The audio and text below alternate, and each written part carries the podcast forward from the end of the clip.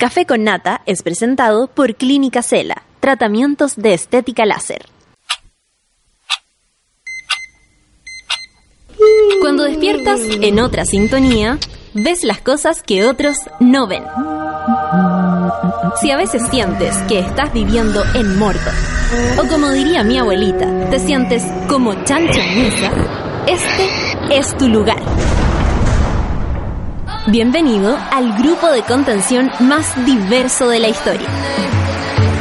Para entrar, solo debes entregarte a escuchar al resto, participar a tu manera, reírte fuerte y comprometerte para buscar más misioneros para la comunidad.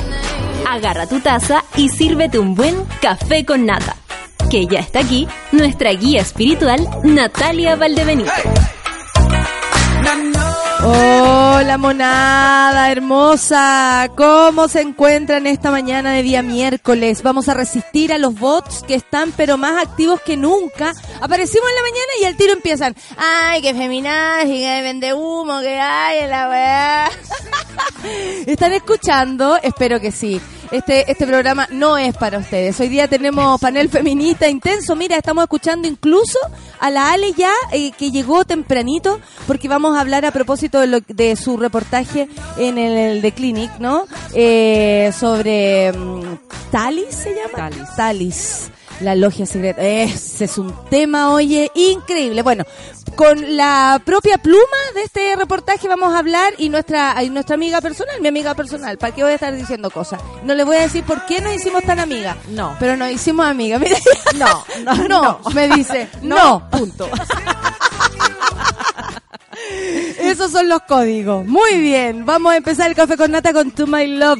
Esto es Bomba Estéreo. Se la dedico a mi Luciana, mi sobrina, que le encanta tanto. Café con nata en su vela.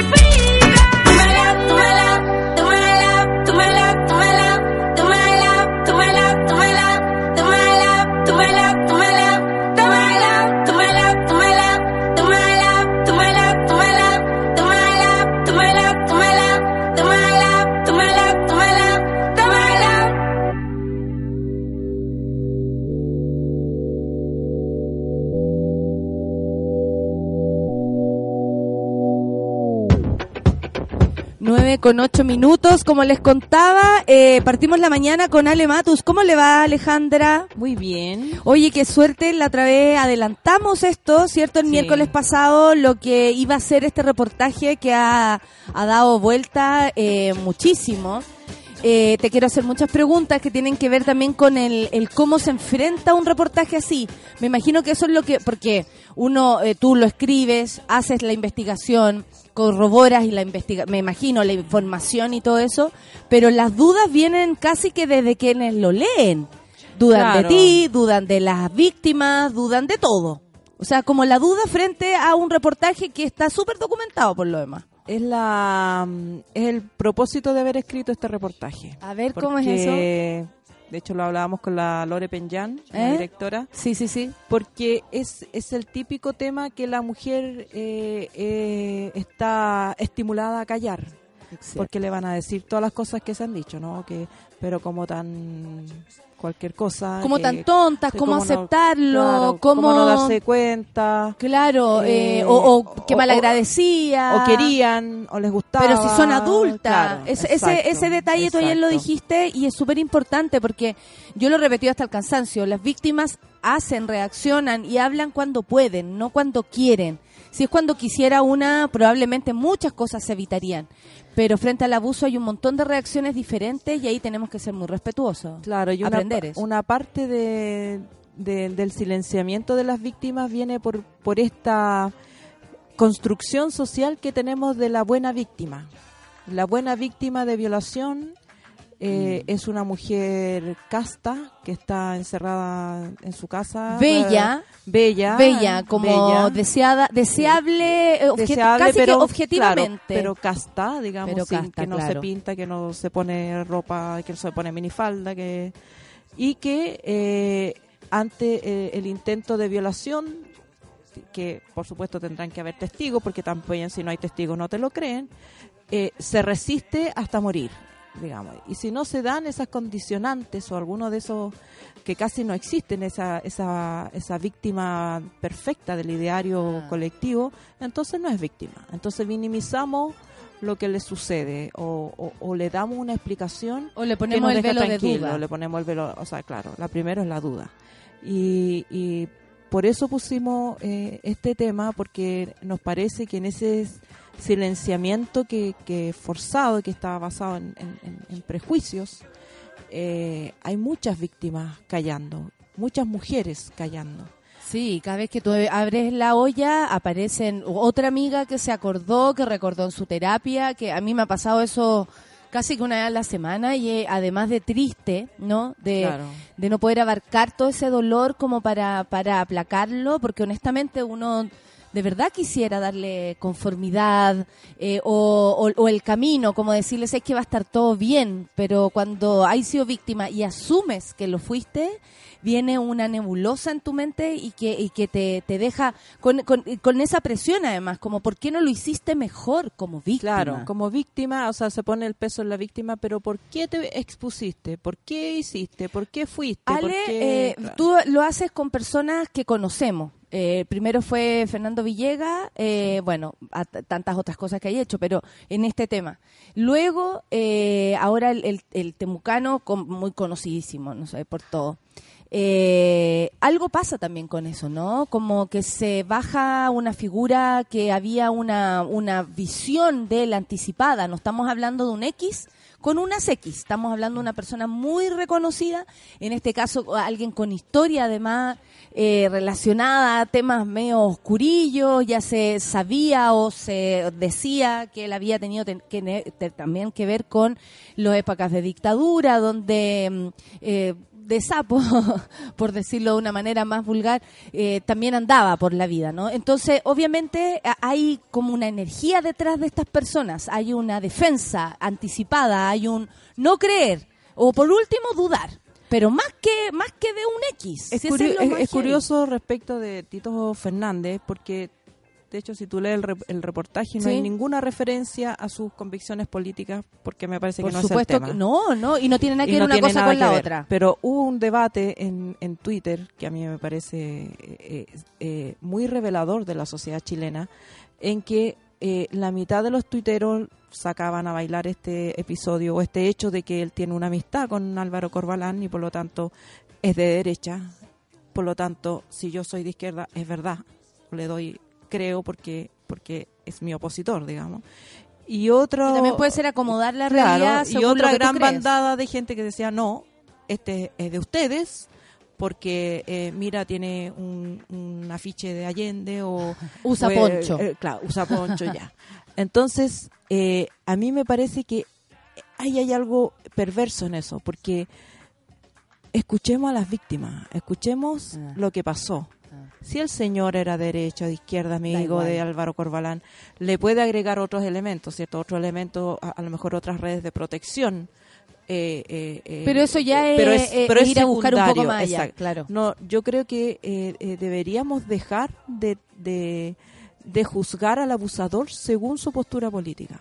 Juzguemos al abusador según lo que ha hecho. O si no, también quedamos con las manos atadas Eh, de no poder entonces, si denunciar no- a quien sea. Exacto, porque si no siempre Claro. hay capillas y en ese, entonces yo solamente eh, eh, creo que hay abusadores en la capilla del otro y no en mi capilla. Aparte que esto no se trata de estar en contra. Uno puede estar en contra por lo que pasó. Y eso a mí me hace pensar que, por ejemplo, la forma de reaccionar de don Francisco no es la correcta, bla, bla, bla. Pero yo en contra de don Francisco de manera personal no estoy Exacto, porque ni, yo de, no ni- ni de su obra, por ejemplo, en el caso de Tito Fernández, Claro. si la gente quiere seguir eh, escuchando sus canciones y lo sigue valorando Ahí como cada cantante, uno allá sabe, cada, cada cual claro. sabe, no es sobre su obra, no es sobre sus canciones, es sobre lo que ha hecho como ser humano. ¿Qué te llamó la atención? Tú has escuchado un montón de personas, eh, me imagino que escuchas aún más de las que publicas para poder publicar. Eh, ¿Qué te llamó la atención de este caso en particular? De este caso en particular, que son mujeres como tú y como yo, como cualquier mujer. No son mujeres extraordinariamente en una condición de... Bueno, lo que eh, sea. eh, claro, extraordinaria de, de algo que las haya llevado a, a, a- a creer, digamos. Son mujeres que tenían cada cual sus dolores, sus carencias afectivas que, Claro. y estaban en una búsqueda espiritual como muchísimas mujeres y que llegaron a, a- a este centro de estudios metafísicos y empezaron a, a seguir como muchas veces lo hacemos las mujeres, como al pie de la letra, todo lo que dice el maestro, que me dice que entregue la plata acá que acá. Entonces, eh, con muy aplicadas en, Claro, en seguirla, claro. muy aplicadas, muy disciplinadas, llegando a la hora, queriendo hacerlo bien, queriendo eh, queriendo cuando que- uno se como cuando uno se compromete algo. con algo Eh, y que van eh, eh, poco a poco siendo eh, manipuladas para eh, eh, llevar este, esta creencia o esta convicción a niveles de, entre comillas, mayor compromiso y de sacrificio que termina, eh, digamos, poniéndolas en esta situación de, de, de lo que las querellas describen como violación, abusos sexuales y violación.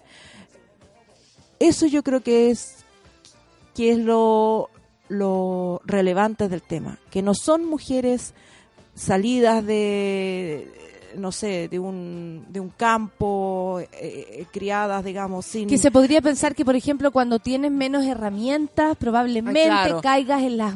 Y eso claro. es bueno desmistificarlo Eso es para bueno que cada una también se cuide más allá de su... O, lo, o, o que- esa o lo que cree confianza, capacidades. esa confianza que tenemos, esa sobre o arrogancia muchas veces que no, Sí, yo soy a mí mujer no, a mí inteligente, no. a mí esto no me va a pasar porque Claro. y, y yo creo que cualquiera de nosotras y cualquier hombre también en, en, en circunstancias en ciertas circunstancias de la vida eh, eh, en una cierta eh, momento emocional es, eh, es factible de ser eh, manipulado en su conciencia.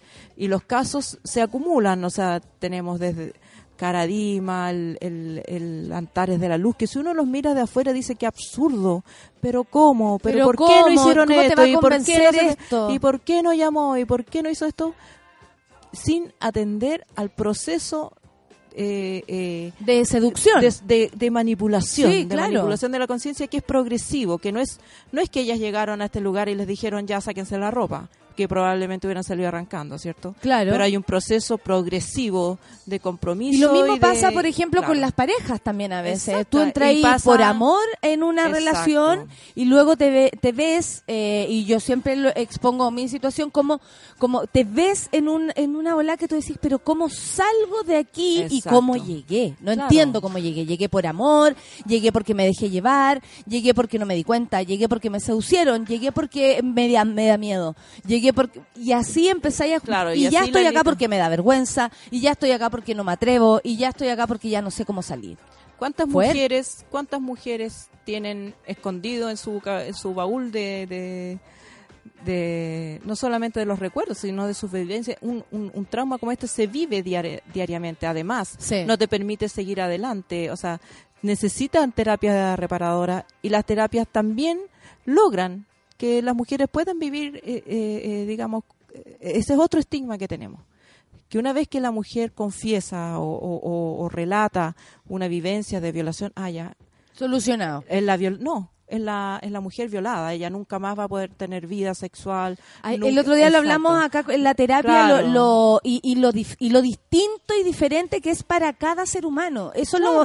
lo yo creo, ¿no? Que ahora que estamos aprendiendo y leyendo esta de este este reportaje que te abre la cabeza y después lees a otra o escuchas a una amiga te vas a dar cuenta que, eh, o sea, como colores, hay Exacto, millones de formas de vivirlo, de enfrentarlo, de salir, de entrar. Nadie, y aquí pareciera que eh, es como casi que un piano que te cae en la cabeza, pero honestamente nadie está libre. Y, La- y, y- exacto. y ese es saber ese velo de, de juicio, probablemente que no quiero decir que yo no lo haya puesto alguna vez, hemos ido aprendiendo. Lo tenemos a y no te salta, te salta así como primer como eh, eh, un programa que tenemos. Estamos Aparte que- programadas para pensar así todos, ¿Sabes qué, digamos. Ale? Cuando Claro. hay una denuncia, eh, y es lo que yo me di cuenta cuando lo hice yo, eh, se sienten eh, desafiados y desafiadas abusadores y, abus- y abusados. Claro. Eh, porque tú estás poniendo un tema que tal vez ellos quisieron evitar por dolor, por, por, por frenar ese recuerdo, por bloqueo. Y existe el otro lado que quiere defender, que te dice, oye, ¿por qué quieres poner esto después de tanto tiempo? Lo quieres poner Claro. en la mesa. Entonces, eh, O porque finalmente, con él o hay una campaña contra el personaje, Claro. como si a uno le interesara el personaje. O sea, finalmente se te tiran eh, Claro. de todos lados encima. Entonces, tú, claro, tú a cargo del reportaje y todo, recibes todo eso. ¿Qué te ha llamado la atención? Sin ser eh, la víctima en este caso, el, el tratamiento al tema. Eh, lo que, bueno, me llama la atención positivamente que ha tenido mucho más acogida y menos resistencia de la que yo esperaba. Yo esperaba Perfecto. mucho más Es eh, bueno ne- también negación. Eso también es bueno decirlo que, que, que hay mucha gente que ha ido aprendiendo a escuchar eh, y a poner atención y bajar el juicio antes de, de atender a los hechos. Eh, y eso probablemente ha sido construido por también lo que han hecho la, La- Fundación para la Confianza. Y, o sea, la hay que ca- la gran cantidad de gente la que- La, valiente. cantidad de gente valiente que, que ha venido, eh, eh, digamos, exponiendo sus situaciones que en todos los casos eh, son difíciles y son dolorosas. Eh, del- de la reacción negativa eh, eh, no me sorprende, pero, pero eh, que era esperable, que era este juicio anticipado de las víctimas. Y menos eh, atender a, a lo que pueda estar sucediendo con este tipo de organizaciones sectarias, que no es obviamente en este en este Pero caldo de cultivo probablemente no es el único caso. Pero si- es que ese es el punto. Si tú lo pensáis bien, hay, se, se arman estructuras de abuso. Se arman una forma casi como una empresa donde eh, personas tienen la Roles. roles de Claro. captadores, de, captadores, seguir que manteniendo. el- el, eh, que la cosa siga funcionando. Claro, hasta los dineros de un lugar hasta así. los dineros, claro. Pero a mí por lo menos me pasa que uno siente que este este sistema así como casi que mafioso respecto al, a- al abuso eh, contra niños, contra niñas, contra mujeres, hombres y, lo, y, y el abuso en general es básicamente una estructura que se mantiene porque varios están a cargo de eso. No es solamente claro, un no es, abusador. claro, no es- uno normalmente ve la figura más pero hay varios que la sostienen, porque, sin, Varios ese- la porque sin sostienen. esa estructura no se podría sostener. Bueno, y si somos y si somos aún peores, como nos gusta hacer, hay una estructura casi que desde la desde la policía en adelante, desde no atender tu Claro. denuncia en adelante, porque si tú vas con esta historia a contársela a un Paco y decirle, ¿sabéis que el temucano me metí en una cuestión? Toda desesperada, va- no va a pasar nada. Bueno, de hecho le pasó no te van a escuchar. a la primera denunciante, lo primero que cuando cuando cuando ya decide eh, eh, denunciar los hechos, va a una comisaría y, y prácticamente se rieron de ella. Y entonces ella, eh, después de eso, fue a la Fundación para la Confianza que Y ahí la, que la, que la cogieron y la derivaron al, al Centro de Atención de Víctimas de Violencia Sexual, el CBS. Entonces, eh, pero si ella se hubiera quedado con la respuesta de Carabinero, se va para la casa. A eso voy, hay una claro, estructura exacto. también eh, patriarcal, pero armada ya en, en el En lo institucional, y en el claro. cuero de las personas, de no creer por eh, por anticipación Así, a todo. Claro, sobre todo una mujer adulta, que es donde más Ah. donde más tenemos eh, eh, eh, Dudas, eh, du- resquemores. o sea, claro, donde más tenemos el juicio instalado, porque en todos los casos, yo he visto en todos los casos de niños, niñas, eh, eh, hombres, hay margen, la gente igual duda, ¿cierto? El- y y la- los acosadores dicen, bueno, el niño se me tiraba encima, el niño me, me hacía demasiado no, si cariño. el niño no se negaba. El niño no se negaba. Entonces, pero de todas maneras hay una propensión mayor a creer a un niño. Pero a la mujer, o sea, la cantidad de test que tienes que pasar para que te crean eh, son infinitos. No hay una edad tampoco de límite de un abusador, Claro, disculpen, pero disculpen, las pero los abusos de poder, también los abusos de conciencia no, no tienen edad. Exactamente. Eh, eh, cualquiera puede. Y, y ese es el, el- el fondo de que quisimos poner este tema. Cual, a cualquiera le puede pasar. No es- Sí. Por Ese- mucho ese que usted el tire el valor. escupe al cielo, por mucho que, que usted se sienta que su autoestima es inquebrantable, que usted nunca va a caer, Mm. eh, cualquiera en algún minuto le podría pasar.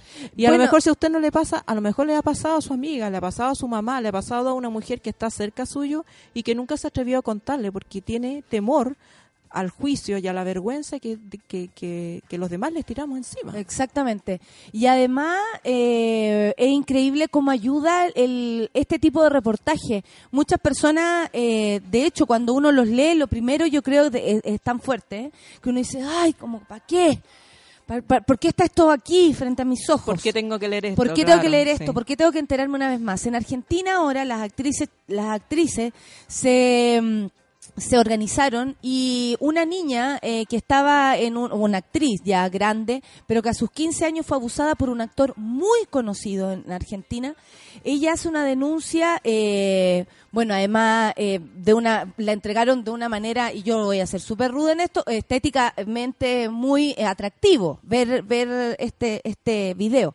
Pero más allá de eso es la unión de personas, es la unión de mujeres, y es además poner en, en la tele a decir, hey, este señor, ella cuenta todo, eh, fue un señor de 45 años abusando de una niña de 16 en un contexto de una de un de una área dramática, ¿no? Que estaba organizado y que estaba haciendo una teleserie con niños, con jóvenes, algo que sigue ocurriendo. Y al momento que este testimonio sale, es increíble como otras mujeres empiezan a confesar, así nadie, o sea, tú, tú podrás decir yo, sí, yo, y la que viene entrando, y la que va caminando, esas personas que son también tan importantes como esa actriz, como lo, como lo eres tú, como es cualquiera que, que hable de esto, empiezan a confesar. Entonces, esto sí abre, sí es necesario, Claro, sí, es sí, una hay puerta. Un, hay, un, hay una cáscara que se quiebra, se triza, y donde Exactamente. esto también anima a, a- a otras personas a contar lo que han vivido y yo creo que eso es sano para la sociedad. Eh, estas tres denunciantes eh, eh, quisieron dar su testimonio como parte de su proceso de reparación, así lo ven ellas. Ellas, ellas lo ven como, como contar esto para que la sociedad se haga cargo de lo que pasa y no tener que seguirlo eh, guardando como algo eh, eh, vergonzoso en sus vidas porque no es su culpa. No es su culpa. Mm, la culpa el- el probablemente tema, hace claro, que tú también entonces, guardes silencio. Entonces yo creo que, que, que eso es importante porque hay muchas en estructuras de abusos de poder o de, de desequilibrio de poder donde el abuso es posible, donde hay silencio, donde hay eh, eh, acceso eh, eh, eh, secreto a, a las personas, eh, donde hay posibilidad de exigirles lealtad, obediencia, estos abusos pueden ocurrir y pueden estar ocurriendo a nuestro alrededor. Bueno, eh, y de esto podemos cortar y podemos comentar. De hecho, podríamos sacar el, el reportaje y ir casi que párrafo por párrafo para que nos fuera contando la historia también de esto, porque obviamente detrás de un reportaje también hay otras historias que se tejen. Me imagino que además esto apareció eh, respecto, tú hiciste lo del el reportaje de Villegas y luego las per- como existe ese reportaje, las personas sienten que también te pueden decir a ti. O sea, como tú decís, se quiebra un cascarón, se abre ese, ese lugar donde tú decís, donde tú dices, no estoy sola para hacerlo. Y es súper importante que las personas que también nos están escuchando, y yo aquí quiero ser abierta hombres y mujeres, porque todos podemos ser, eh, eh, en mayoría mujeres, eso se sabe, Claro. pero todos podemos ser abusados, eh, mm, eh, posiblemente abusados, y es triste decirlo, es triste aceptarlo, pero más allá de eso, no están solos. Hay medios de comunicación, hay, peri- hay periodistas que son capaces de, de llevarlo a cabo, y también allí hay eh, un montón de personas que serían también tus parlantes. No estamos completamente solas, no están completamente solos, y yo creo que esto se empieza a sentir.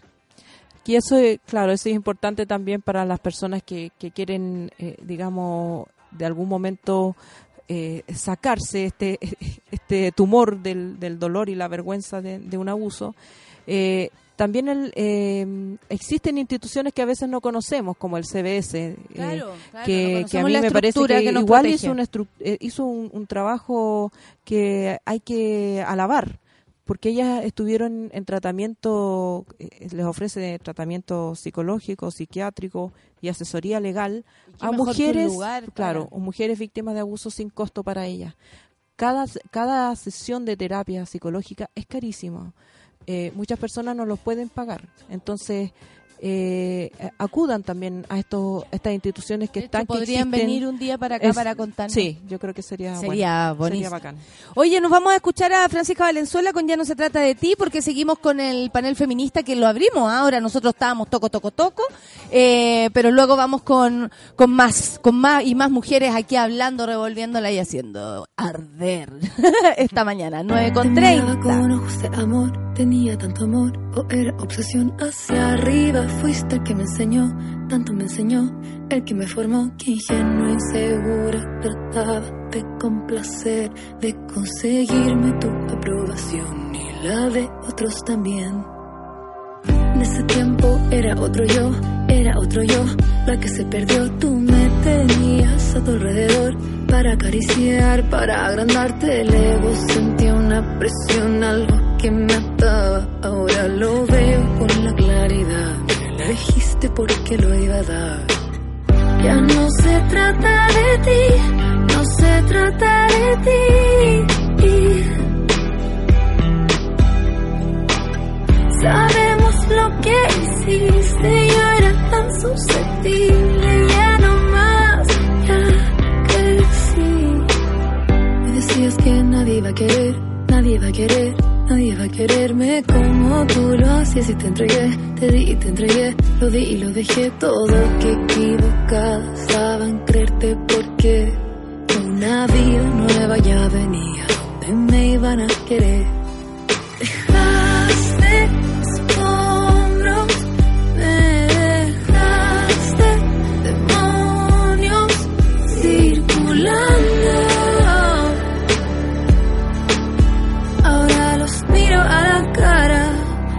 Digo no son tanto. Ya no se trata de ti, no se trata de ti.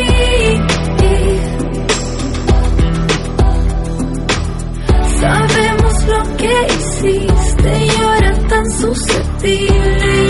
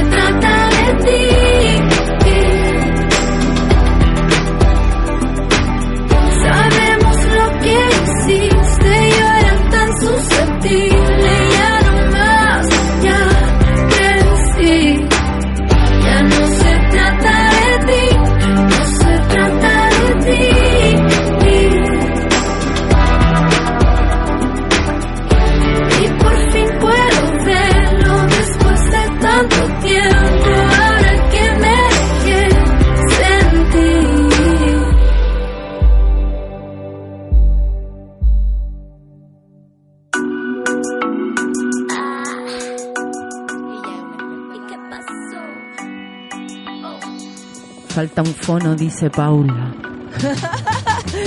Oye, son las 9.34 y estoy muy contenta porque estamos con las creadoras de La Bot. Aquí vamos a aprender de qué se trata, así que usted no lo sabe. Paula Molina, ¿cómo le va? Muy bien. Un gusto, van a reconocer su voz apenas la escuchen, ¿ah? Porque sí, en la tarde se escucha, en la tarde yo te escucho, aparte que habla y uno queda así como relajadita.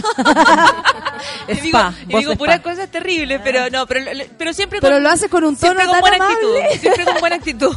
Puede estar hablando de algo terrible y Paula muy ahí, Es cierto, es cierto, porque hay que seguir adelante. Y Francisca, eh, quiero eh, eh, pronunciar muy bien tu apellido, Skoknik, ¿está bien? Skoknik. Oye, eh, Francisca, bienvenida. Muchas gracias. No nos conocíamos nosotras, así que bacán vernos por acá. Eh, bueno, Paula trabaja en Radio Cooperativa. ¿Hace cuánto tiempo, Paula? Hace muchísimo tiempo. Mucho. Era una escolar cuando llegué. No, hace 20 años. ¡Wow! ¿Y qué durar No, tanto en un trabajo? No, menos de 20 años, menos de 20 años. ¿Cómo se hace para durar tanto en un trabajo? Que Ya no, no te echen. esas Te tiene que 20 gustar años. mucho. Claro. y que no te echen.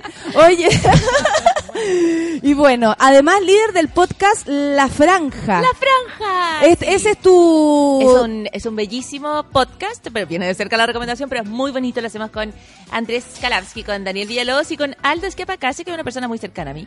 Sí. Y, y tenemos un, un podcast que la verdad no, nos enamora y tiene. Lo hacemos, es una obra de amor. No ganamos nada, perdemos todo, pero pero tiene, tiene, Pero hacen y el tiene mucha gente, pero lo hacemos para la gusta. gente. Hay mucha gente que, que le gusta el podcast más que a nosotros incluso, así que lo hacemos por ello en realidad. Francisca además es directora de la Escuela de Periodismo de la UDP. ¿Qué, ¿Qué significa ser una directora de una escuela de periodismo? O sea, qué cosa más complicada. Todavía estoy aprendiendo. ¿En serio? Estoy cumpliendo recién un año. ¿Y qué tal ha sido Muy estar en esa aventura? Un aprendizaje permanente, ahí lidiando con jóvenes. Toda una aventura. Oye, sí, pues es como casi que educar. A ver, a ver, a ver, Es a mi ver. estar jefa. así. ¿En serio? Qué heavy debe ser muy heavy ser jefa de esta mujer, ¿ah? Hay que decirlo. La bot, para quienes no conocen, es un robot programado para informar. ¿Por qué se les ocurrió algo así? Uno podría pensar que esto es una locura. ¿Quién les dijo, mire, tengo una idea, un robot, y usted, ¿what? ¿O no? ¿Fue algo así ¿Quién le o dijo no? ¿Y a usted quién le dijo que viniera? Claro. ¿Quién le dijo que ¿Quién le dijo que se parecía? Bueno, yo creo que primero Pardo? es como es como un poco salir del quién le dijo, porque yo creo que, que uno hace un poco lo que le dicen, ¿o no? ¿No te pasa buena parte de la carrera de uno? Alguien le dice, oye, tú eres buena para esto, tú eres buena para esto, otro, ¿no? Eh, mucho de lo que hacemos viene desde afuera. Claro. Y yo creo que eso está bien. Y está bien ese responder al entorno. Y un poco esta idea viene desde dentro. Es como, ¿y qué podemos hacer nosotras? ¿En qué podemos innovar?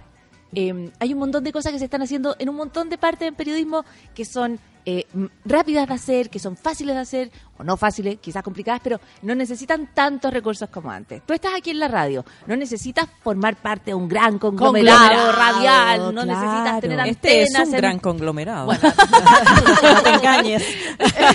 Se ve Aquí es todo lo que hay, Sí, pero somos conglomerado. gran Lo que conglomerado. me encanta del conglomerado que es buenazo para tomar desayuno. ¿eh? No, acá es muy aquí- importante aquí la el mundo- alimentación. sí, me gusta mucho eso. Bueno, pero en- se bajan las Sí, barreras, sí, ¿no? Ya no necesitas tantos recursos para innovar en, en algo que nosotros queríamos innovar y partimos con nuestro robot. Y teníamos muchas ganas de trabajar juntas, además, solo basadas en el ¿Se conocían de antes, mutuo. Francisca? Sí, nos conocíamos, pero no éramos, nos fuimos conociendo en el camino. sobre Poco, todo, nos Poco, conocíamos sí. poco. Pero teníamos ganas de hacer algo juntas y no sabíamos qué. Y de pronto todas éramos admiradoras de un robot que existía de antes, que se llama Politibot. Ya. Y dijimos, hagamos uno. Claro, Y- esa idea... Y, y- y en el fondo ellos estaban justo arrendando su plataforma y dijimos, ya, nosotros queremos ser su bot de prueba. Y dijimos, ya, pero si hacemos un robot no vamos a ser un hombre, somos tres mujeres, porque somos Paula, yo y Andrea ¿O no? Insunza, que no ¿O está hoy no? Perfecto. Y creamos a la bot. La primera robot de política de Chile. Perfecto. ¿Por qué no le cuentan a la gente cómo va funcionando esto? Para que para que eh, se, se integren a, a- a- leer a la bot constantemente, pues. Al robotismo mismo. Al robotismo mismo. Ya, primero la bot te manda un, un gran saludo, Nata Ya. Muchas Es- gracias. Es, es admiradora. La bot es, muy una persona muy que está siempre muy atenta a lo que está pasando. Ah, perfecto. Y una que está ahí en la Sí, marcha. ella siempre está atenta. Eh, tiene vida propia, tiene personalidad propia. Nosotros siempre decimos, tiene lo mejor de nosotros sin lo malo nuestro. Entonces tiene eh, de inteligencia, tiene encanto, tiene gracia, es mucho más graciosa que nosotros, más inteligente que nosotros, es más, ¿no? Es más audaz que nosotros. Es una gran robot. ¿La funciona- diría lo que ustedes no se atreven? ¿O a través de la bot ustedes se pueden eh, desahogar? No, mira, este equipo es bien del lenguado. Dice Ah, más o menos lo que se le ocurre. perfecto. Pero la bot tiene, yo creo Tiene que más una- filtro que nosotras. Tiene más- de hecho, tiene más filtro. Bueno, y la bot eh, simplemente es eh, una robot que se conecta contigo a través de un servicio de mensajería. Tú vas a decir WhatsApp. No, el otro es Telegram, que es lo mismo que WhatsApp, es un servicio de chat. Y lo que tú haces es que cuando buscas a la bot, o en Messenger o en Telegram, buscas la bot, search la bot. Y le dices, robot la bot. Robot la bot. Y ella te va a decir, hola, tú le vas a saludar y te va a empezar a entregar información tal como te la entregaría un robot amigo, una robota amiga. Esa es la impresión que tú tienes, que, que alguien te está contando una historia de manera simple, de manera cercana, alguien con quien tú te puedes conectar y con quien vas a poder chatear en torno a una cuestión que te va a dejar, ojalá, algo más claro cuando termines de hablar con ella. Oye, yo no sé qué hago en este grupo lleno de gente tan documentada, tan eh, con tanto futuro eh, tanta y, y proyección. además eh, tanta periodista besada. Llegó ella, Beatriz Sánchez, ¿cómo le va? ¿Cómo están? Oye, Oye, hace tiempo que no venías y estamos Sí. muy contentas. ¿Estás bien? ¿Estás bien? Sí, ¿En- sí. ¿En qué andas tú? Además de- Es que como que se- no sé si conocen esa expresión que a uno se le vino el fin de año encima. No, Sí. lo tengo No, clarísimo. no sé si aquí Claro, pasa claro. algo No, parecido. aquí pero- está todo el mundo con el yo fin de estoy año encima. con el fin de año. Ese es como el resumen, estoy como aplastada con el fin de año. Hoy día me pude sacármelo de encima y llegué porque yo quería estar acá. De todas maneras. ¿Cómo Muchas gracias. Ok, hola. Pero es verdad, puras periodistas. Oye, sí, ¿quién es una? Y una actriz. Y una actriz, Y ustedes pues, todas son media actrices también, hay que decirlo. Y tú también eres media periodista. poco periodistas. que, acá, todas somos periodistas. Yo dije, todas periodistas. Oye, entonces voy a aprovechar de hacerles preguntas a periodistas. ¿Cómo se, eh, cómo es la misión después que el mundo va cambiando tanto? Porque me imagino, como tú decías, Paula, a uno le van diciendo, no, ¿sabes que eres buena en esto? Tu voz está bien para esto. Oye, eh, lo tuyo es más esto. No, a mí siempre Tal me ha vez lo no. contrario. Al- eh, como a mí. Alejandra, sal de ahí. Eh, Natalia, ¿Sabes ¿por qué qué? dejas no te te claro, hay algunas personas que nos ocurre eso, pero en general, como decía Paula, nos van como empujando, invitando, son las opciones las que se van dando también. Eh, pero como hablábamos antes con la con la Ale, la, la, la cosa ha cambiado. La- las personas están hablando más, están hablando quienes no hablaban, el poder se está evidenciando en toda su expresión. ¿Cómo se paran, y eso es una pregunta para todas, eh, desde la profesión, cómo asumen ese cambio? Porque obviamente es distinto. O sea, antes tal vez y acudir o que alguien viniera a ti y te dijera, oye, quiero hablar sobre esto, era súper complicado, había que casi que seducir a las personas para que de verdad se atrevieran. ¿Cómo se hace ahora?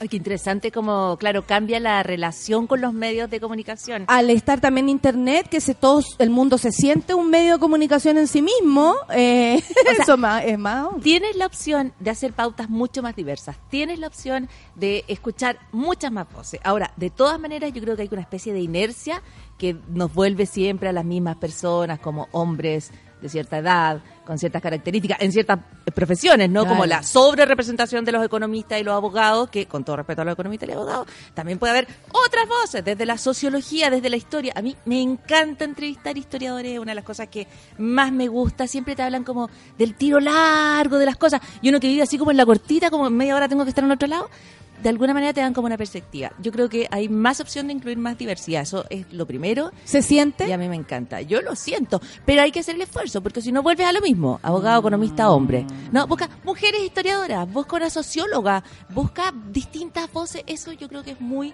em, bonito. es Y hay muy que rico. hacerlo como, como así, consciente. Voy a buscar otra información, voy a ir donde esta Es persona que, nadie le ha lo que pasa preguntado. es que también lo que pasa es que piensa que hemos vivido toda la vida como en un mundo medial, como súper, bueno, se habla del mono, del duopolio, pero básicamente grandes consorcios. Eh, y luego la gente empieza a tener voz en- a través de redes sociales, pero en realidad los periodistas también podemos tener nuestros propios medios. Eso es un poco la experiencia nuestra. Y eso, de alguna manera, te, da la posibilidad de todas las cosas que tú decís, pucha, ¿por qué nadie cuenta esta historia? ¿Por qué nadie muestra este punto de vista? ¿Por qué nadie te dice tal cosa? Tú tenés tu propio medio. Entonces vas y lo cuentas y lo haces. Eh, y esa es una posibilidad increíble. O sea, quizás no tenemos como la influencia de los grandes medios de comunicación, pero te permite un desarrollo profesional en lo que te gusta y eh, contándole a la gente lo que los otros no le muestran. Y en el fondo podéis tener un podcast, podéis tener un robot, podéis tener un sitio web. eh, y te- si eres un profesional, tenéis las herramientas, eh, el- el- en el fondo tenéis, las posibilidades son infinitas. Y esa, esa sensación de que las posibilidades son infinitas es un cambio bien increíble. Sí, eh, yo creo que es el más evidente. Vea, ¿Qué ves tú? Sí, a mí, a ¿Te acuerdas mí- cuando eras periodista? En Clever, lo sigue siendo. A uno no se le va esta cuestión de ser periodista. Yo, yo soy No, más no buena para hacer quita. preguntas que, de hecho, en los discursos del año pasado, como que ya todos me agarraron la mano y yo partí haciendo preguntas siempre, como pregunta al aire, digamos, ¿no? Como pregunta a mí Retóricas. misma. Desde ahí, desde ahí, Muy, claro. muy chistoso eso. Pero a mí, a mí hay cuestiones que me alucinan. Por ejemplo, yo, cuando yo siempre trabajé en radio, principalmente, y las radios no tenemos el rating, por ejemplo. Y cuando salió Twitter, para mí, porque yo nunca tuve Facebook, entonces cuando salió Twitter, para mí eh, fue una experiencia extraordinaria de estar hablando y que en tiempo real la gente me dijera qué pensaba de lo que yo decía, o me dieran datos, o me pusieran un link y cosas así, que fue bien extraordinario. Entonces, bueno, explotaron las redes sociales y hoy día creo que hay varios fenómenos que me parece que son interesantes que no tenemos resueltos, o sea, o que los grandes medios no tienen resuelto, que es cuál es la relación de los medios con las redes sociales. Porque hoy día el- el- la información o el flujo de información se abrió a unos niveles que uno ni siquiera puede dimensionar Eh, sí. y que van cambiando, porque no están solamente las redes sociales tipo Twitter, está también estas que son más personales como WhatsApp, por ejemplo. Hoy día la gente le cree mucho más al WhatsApp familiar que lo que puede aparecer en un medio de comunicación. Hoy día, eh, para, para empezar, bueno, para eso fue súper clave para nuestro proyecto. eh, bueno, y a mí por eso me interesa mucho lo de la bot, porque en el fondo tiene que ver con algo que se está tomando hoy día o, o que los medios están tratando de resolver, y yo creo que la bot es de los primeros que lo hace, que es como el check. El ¿Qué es lo correcto? ¿Dónde está? o sea, ¿cuáles son los datos de verdad a propósito de lo que se dice? Que eso es, que es- bueno, y hay varios proyectos de fact-checking y un montón de cosas así a propósito de los montajes o fake news, que hoy día tienen una... A ver, montajes ha habido toda la vida. ¿Ah? Sí, Eh, lo noticias sabemos, falsas sobre todo en este país. existen. Hoy día tiene una repercusión distinta con las redes sociales porque se empieza a tergiversar y tú no sabes muy bien qué es cierto y qué no. De repente aparecen fotos que se ven súper reales y tú empiezas a escarbar un poquito y son de otro país y se, eso se enconcha- Bueno, en fin. O era una foto de hace cosas. como tres Claro, años, cuatro otro años. lado, Eh, con otro país, contexto. otro Entonces, hoy día hay, hay harto, eh, y yo ahí tomo lo que decía Francisca, porque efectivamente hay hartas posibilidades de los medios más, si queremos, voy a decir, como más más tradicionales, no quiero decir de los grandes, sino en, lo que significa un medio de comunicación que está buscando con varias fuentes verificar un hecho, en fin. Entonces creo que ahí hay, hay hartas posibilidades respecto a este mundo que está cambiando y que los medios tradicionales, de los más grandes, los consorcios, hoy día no saben muy bien cómo tomar. Hoy día solucionan su relación con Twitter, por ejemplo, poniendo Twitter. Y esa no es la relación con una, con una red social. Entonces ahí hay hartas preguntas yo creo que está muy interesante eso. Oye, y el liderazgo femenino, pues, en el The Clinic está Lore Peñán como directora, acá tenemos a la otra directora de la carrera, tenemos a la, a la Ale con un con todo el cuerpo metido también en, en, en el The Clinic. ¿Y qué te parece a ti? ¿Cómo se ve el, la, mm, el, el liderazgo? Porque nosotros lo hacemos, yo tengo la sensación, de una manera distinta.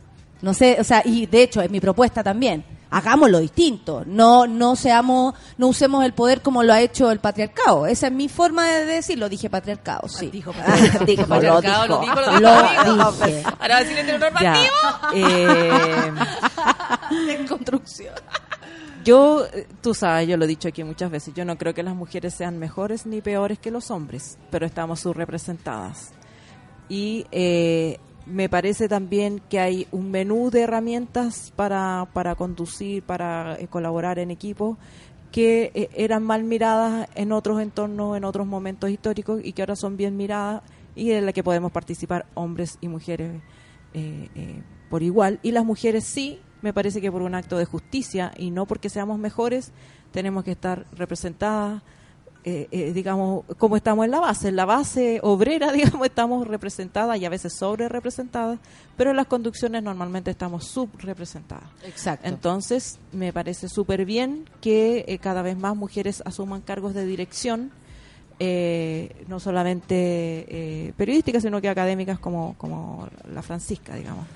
Y en áreas tradicionalmente de hombres. O sea, no es ninguna sorpresa que haya una mujer directora de escuela porque es un rol tradicional al que se le ha permitido a la mujer estar, pero es distinto ser directora del Banco Central, presidenta de la Corte Suprema, ya cuando lleguemos ahí. Ministra del Interior. En España- en España- sí. En España escuché claro. cuando existe una mujer mediocre en un lugar Ahí, ahí se ha en un llegado. lugar de poder es porque hemos llegado a todas partes. Yo escuché lo Porque- mismo el otro día, claro. me hizo tanto sentido. No, porque haya me- no porque haya mejorado la sociedad, sigue igual eh, de como estaba, pero eh, hay espacio para también equivocarse. Una cuestión que las mujeres no nos perdonamos y yo creo Eh, que hay algo ahí es con una eso. cuestión, Eso, o sea, no- uno ve, eh, y- eh, perdón, la, Dale nomás. ¿cómo se llama? La, la honestidad, pero uno ve todos los días hombres hablando una cantidad de burrada a dos, eh, de- dos por segundo y muy eh, encorbatados, muy ent- eh, ah, y hablan de todo.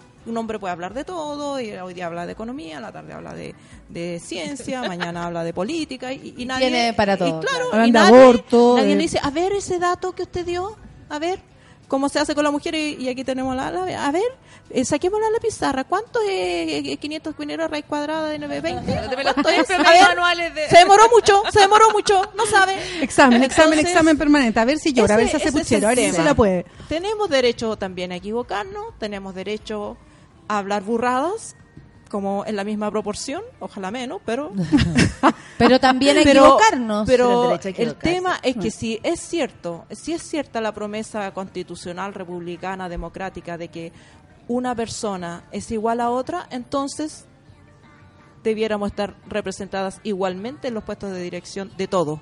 Ahora, Claro. quiero, quiero tirarle una flor a la, a la Alejandra Patos porque efectivamente el, eh, los liderazgos, tú dices, se pueden ejercer eh, a través de un set de herramientas y eh, tanto un hombre bien calificado como una mujer bien calificada llegan a los, pueden, deberían poder llegar a los mismos puestos. No hay como una diferencia per se por ser mujer.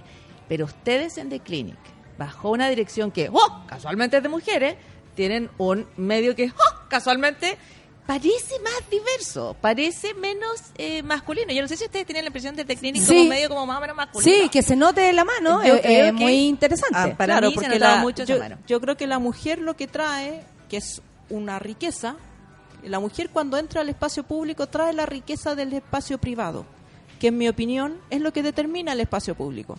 Porque el hombre, en, en teoría, deja cierra la puerta de su casa, se va a trabajar y, to- y como no existe ah, para atrás, no tiene vida, no tiene sexo, no tiene... eh, No tiene hijos, no tiene preocupaciones, no, no tiene claro, nada. no tiene dudas, no tiene miedos. Y la mujer siempre ha vivido en ese espacio y siempre ha estado ahí eh, eh, eh, incorporándolo. Cargada de lo interno también, incorporándolo. claro. Entonces, cuando sale al espacio público y en, en este caso los medios de comunicación, trae eso y lo pone, lo agrega. Y eso me parece súper eh, saludable, pero yo quisiera que los hombres también lo hicieran. A mí me gustaría también escuchar qué temores tiene, eh, cuándo se ha sentido Para enfrentarse por a ejemplo, un- el ministro de, del Interior o el ministro de ha tenido que salir corriendo a una reunión de apoderados, ponte Cuando ha llorado en el baño, cuando... Y seguramente Eh, sí. sí. lo han vivido. Oye, Francisca, seguramente, en posición fetal. O, claro, o en alguna... De más que sí, de hecho, esa es mi de otra fantasía. manera, pero si fueran seres humanos, si estuviéramos en igualdad de condiciones, no estarían todos esos, todas esas vivencias eh, determinadas en una en un sexo y ellos eh, eh, eh, con estas otras condicionantes de ser el proveedor, el macho, el, ah, alfa, el que siempre habla lo correcto, aunque sean puras palabras que no, de- no, no hay contenido por, por debajo. Así que entiendan esto es por su bien, hombres. Eh, Pero Está obvio, si le estamos haciendo un favor. Pero qué de rico hecho, que te saquen esa mochila. De hecho, la voz es una, es una voz, y tú lo dijiste, partiste contándonos eso, que era, eh, que fue una decisión también que fuera como la bot. Sí. ¿Cierto? Según ustedes, eh, eh, no sé, ¿qué diferencia tendría si fuera el bot? Porque yo creo que ya es simbólico que sea la voz, independiente del contenido, ¿cachai? Claro. Eh, yo creo que también el hecho de la importancia de que haya más mujeres en los medios y en cargos directivos en los medios es que eh, miras otras cosas y yo creo que el día de hoy, más que eso, hay también una responsabilidad de buscar ciertos equilibrios. Tú miras, por ejemplo, los diarios el fin de semana, ¿cuántas columnistas mujeres hay en el Mercurio de la Tercera? ¿Una en todo el fin de semana? Un ¿Dos? 5% del total. Para la Eh, cuota. El total Fuentes. de todos los medios como, Fuentes, mujeres hablando con autoridad. Como columnas. Súper pocas. Súper pocas. Mm. Eh, entonces yo creo que hay una responsabilidad también de eh, las mujeres en cargos directivos o editoriales en los medios de, de hacer ese cambio, porque existe en un mundo esencialmente machista, los hombres tienden a mantener el statu quo, eh, a no hacer ningún cambio. ¿Cómo recibió la gente que fuera la bot?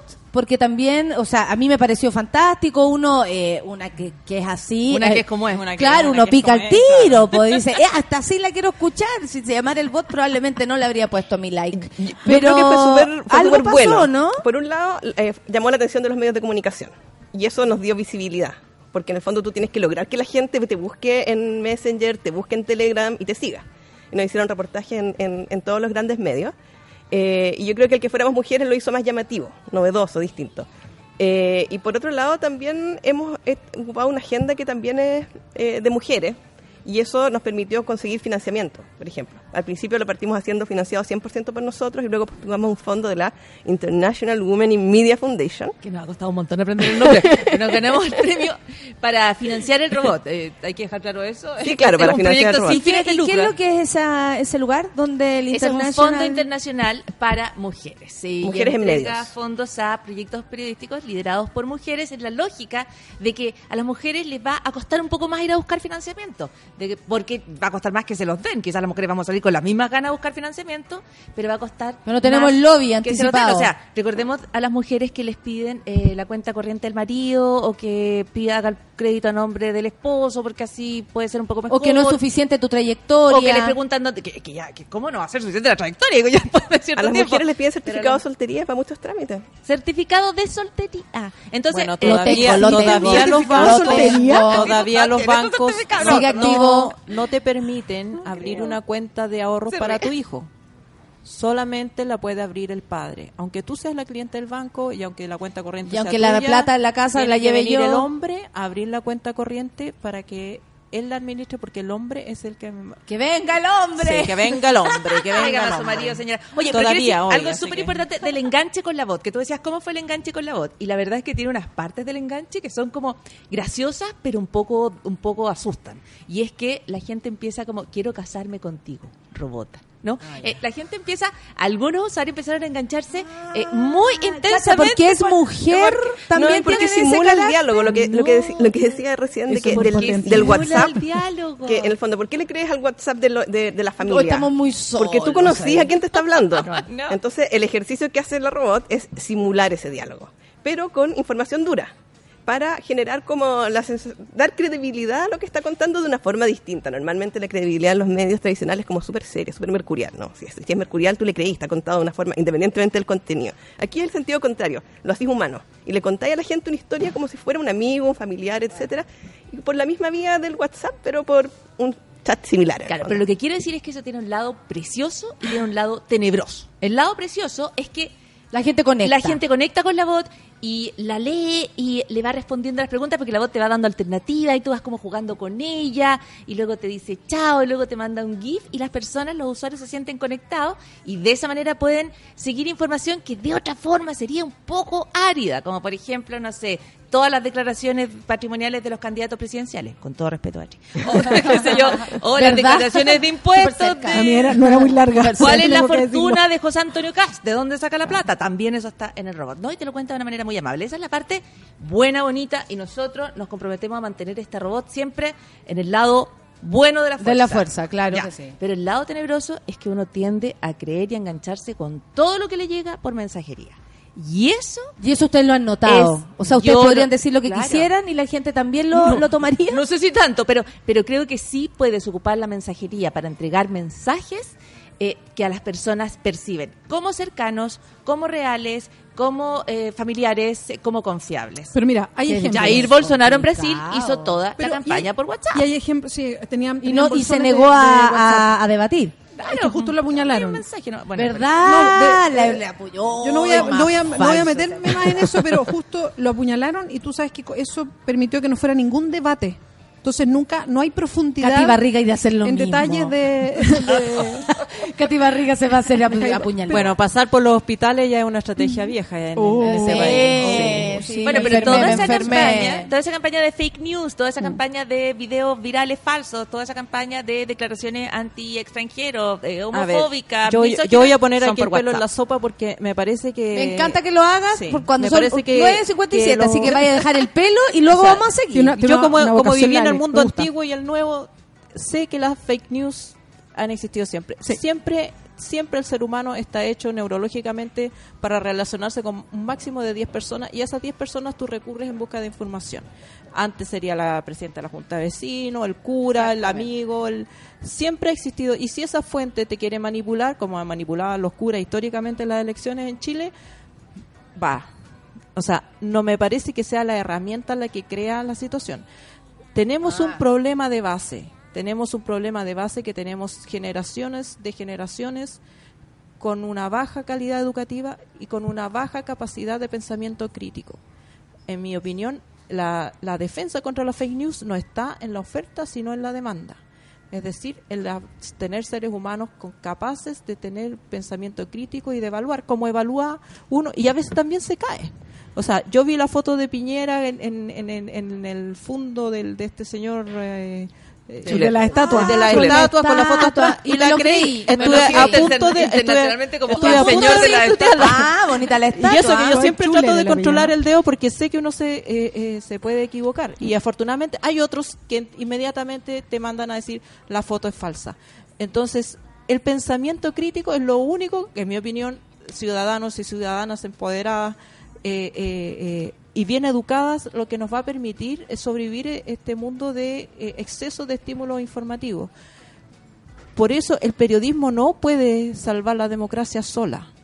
No es, no es los periodistas ha- hacen su aporte y tratan de crear, digamos, nuevo como, como la chiquilla aquí en la voz, pero si no hay una, una coherencia con lo que pasa en las otras, con la educación cívica, que quiten, el que se quiten hace historia, difícil, se, se hace difícil, claro. se hace difícil. Que hay gritando solo como una herramienta aislada dentro de todo O lo sea, que ocurre en la vida de este ser humano no que sé, recibe po, esa información. Estaba empezando a ejercer periodismo y, y pasaba por los kioscos y habían estos, habían unos diarios eh, completamente de noticias falsas, que vino el ovni, que, que no sé, porque la mujer más gorda. El semanario de lo insólito. Eh, ¿eh? claro, Ah, ¿Te acordáis que uno pasaba a ver el, el Sí. titular? Te Ahora, aseguro, te y te seguía- aseguro, Mirando los kioscos. y te aseguro que tenía una circulación igual o superior al diario La Época donde De acuerdo, yo trabajaba. pero ¿sabes lo que, lo que hace la herramienta? Es que lo hace circular más rápido. Sí. Y, te, y, y te llega gente que no la va a buscar. ¿Cachai? Te llega el teléfono del WhatsApp de los apoderados de curso. Están Claro. haciendo la- Eh, eso, el, el ejercicio lo están haciendo las monas y los monos. Pero hay ¿ah? algo, en ti, hay algo en ti que puedes desactivar.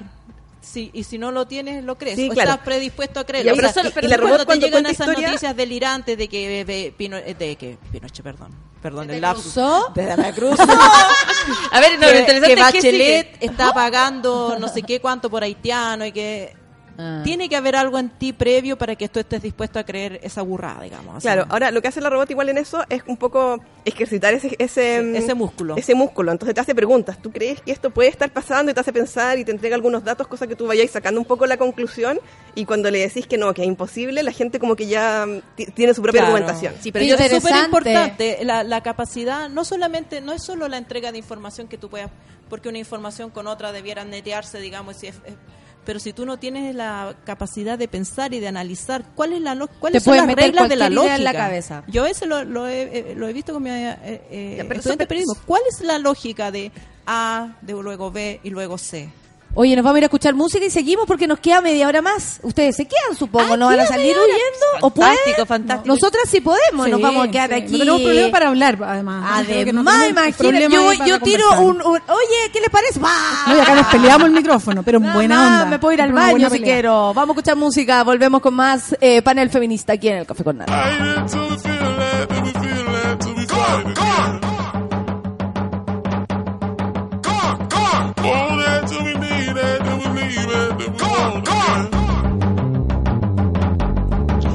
New York worldwide. Boy, this my city. Just pulled up to the hotel. All my day ones it with me.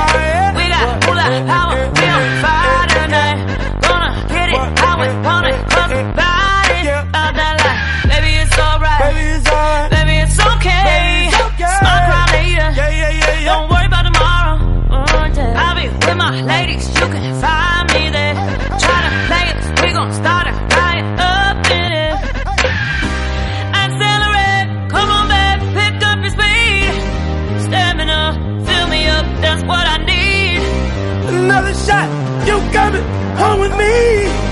Fuck all these drugs, fuck all these clubs, what's wrong with me? my boss ladies, look at your Mercedes. No matter long as you get there, just don't let it drive you crazy. Uh-huh. Get that moolah power, you on fire tonight. You can hit it how you want it, let's it go tonight. Baby, it's alright. Baby, it's alright. Baby, it's okay. Baby, it's okay. Smile later. Don't worry about tomorrow. No, no, no, no. I'll be with my ladies. You can find us. We start a riot up in it. Accelerate. Come on back. Pick up your speed. Stamina. Fill me up. That's what I need. Another shot, you coming home with me. Yeah. Fuck all these drugs, fuck all what's wrong with me? Right, left, mic, left, mic, check, trap, check, sex drive, NASCAR, crash it like the NASDAQ. More than you can expect, everything except jealousy and envy. We gon' move on past that, joint strong, past that. Ooh, girl, bad, bad, with a, with a cash at. Pretty, pretty, so sedated, work it out, muscle memory, get the money, my ability, until the end, 2000 infinity, I put it in, now that you feeling me, feeling me. Look how I'm killing it, killing it, leaving the dealership, yeah. you ain't got internet, just left the Benedict, I got them benefits, did it deliberate, guilty to proven innocent.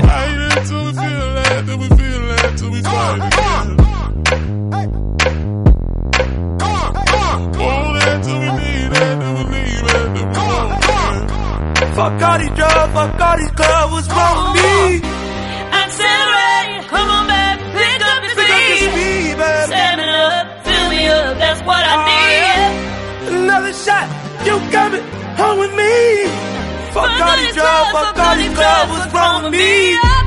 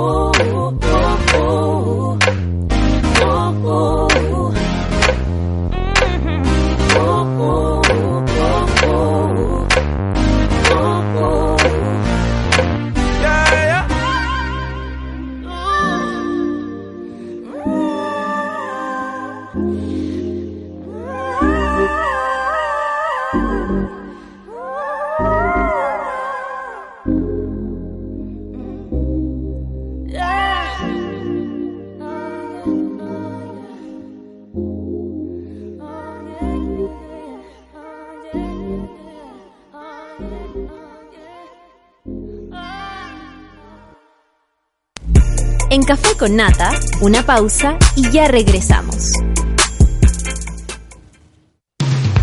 Hoy en Sube la Radio. De lunes a viernes reunimos a un grupo de hombres y mujeres con mucha opinión para analizar lo más relevante del día. Escucha a Rayen Araya a las 11 de la mañana en La Teoría del Empate por Sube la Radio.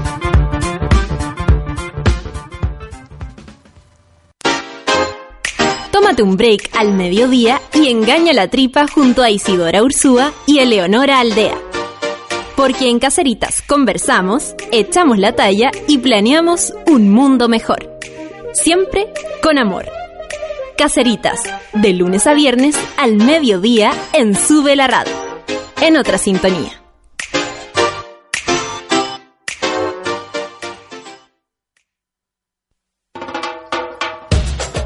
Tenemos un lado poco OCDE y en No es nada la feria saben perfecto cómo explotarlo.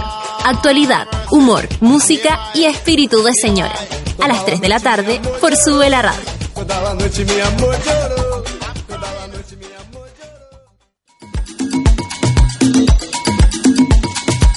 Hoy, a las 4 y media de la tarde, Fabricio Copano te ayuda a lidiar con ciertas emociones y administrar las paradojas de la vida. Escucha FOMO, Fear of Missing Out, solo por Sube la Radio.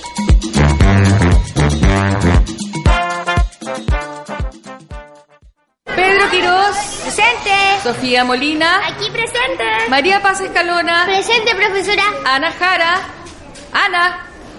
Ana. Mientras no decidas tomar un papel en esta historia, muchos niños y niñas seguirán postergando su infancia para vivir una vida que no les corresponde. La infancia de América es impostergable y queremos que tu compromiso junto al de América Solidaria también. Ingresa a la historia de Ana.cl, conócela y descubre tu papel en ella.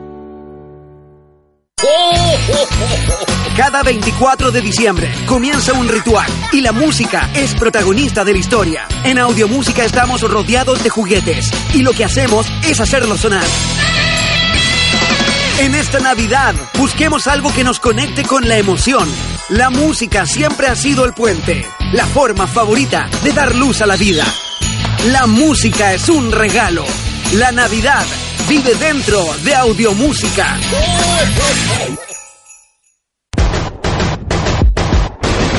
Calculado la cantidad de tiempo y dinero que gastas al año depilándote? Ven a Clínica Cela por tu evaluación gratuita y conoce el mundo de beneficios que Clínica Cela entrega para tu piel. www.cela.cl Clínica Cela, 12 años de experiencia en tratamientos láser.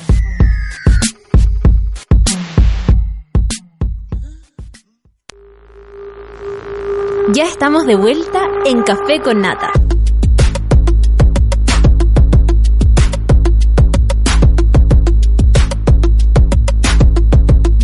Regalar esta Navidad. Entra a www.cela.cl y sorprende con un regalo para cuidar la piel y tu cuerpo. Regala esta Navidad tratamiento de estética láser que Clínica Cela tiene para hombres y mujeres, depilación láser, tratamientos reductivos o tratamientos faciales. Además, está de cumpleaños este mes. No olvides reservar tu hora para la sesión de depilación láser que Clínica Cela te regala en el mes de tu cumpleaños.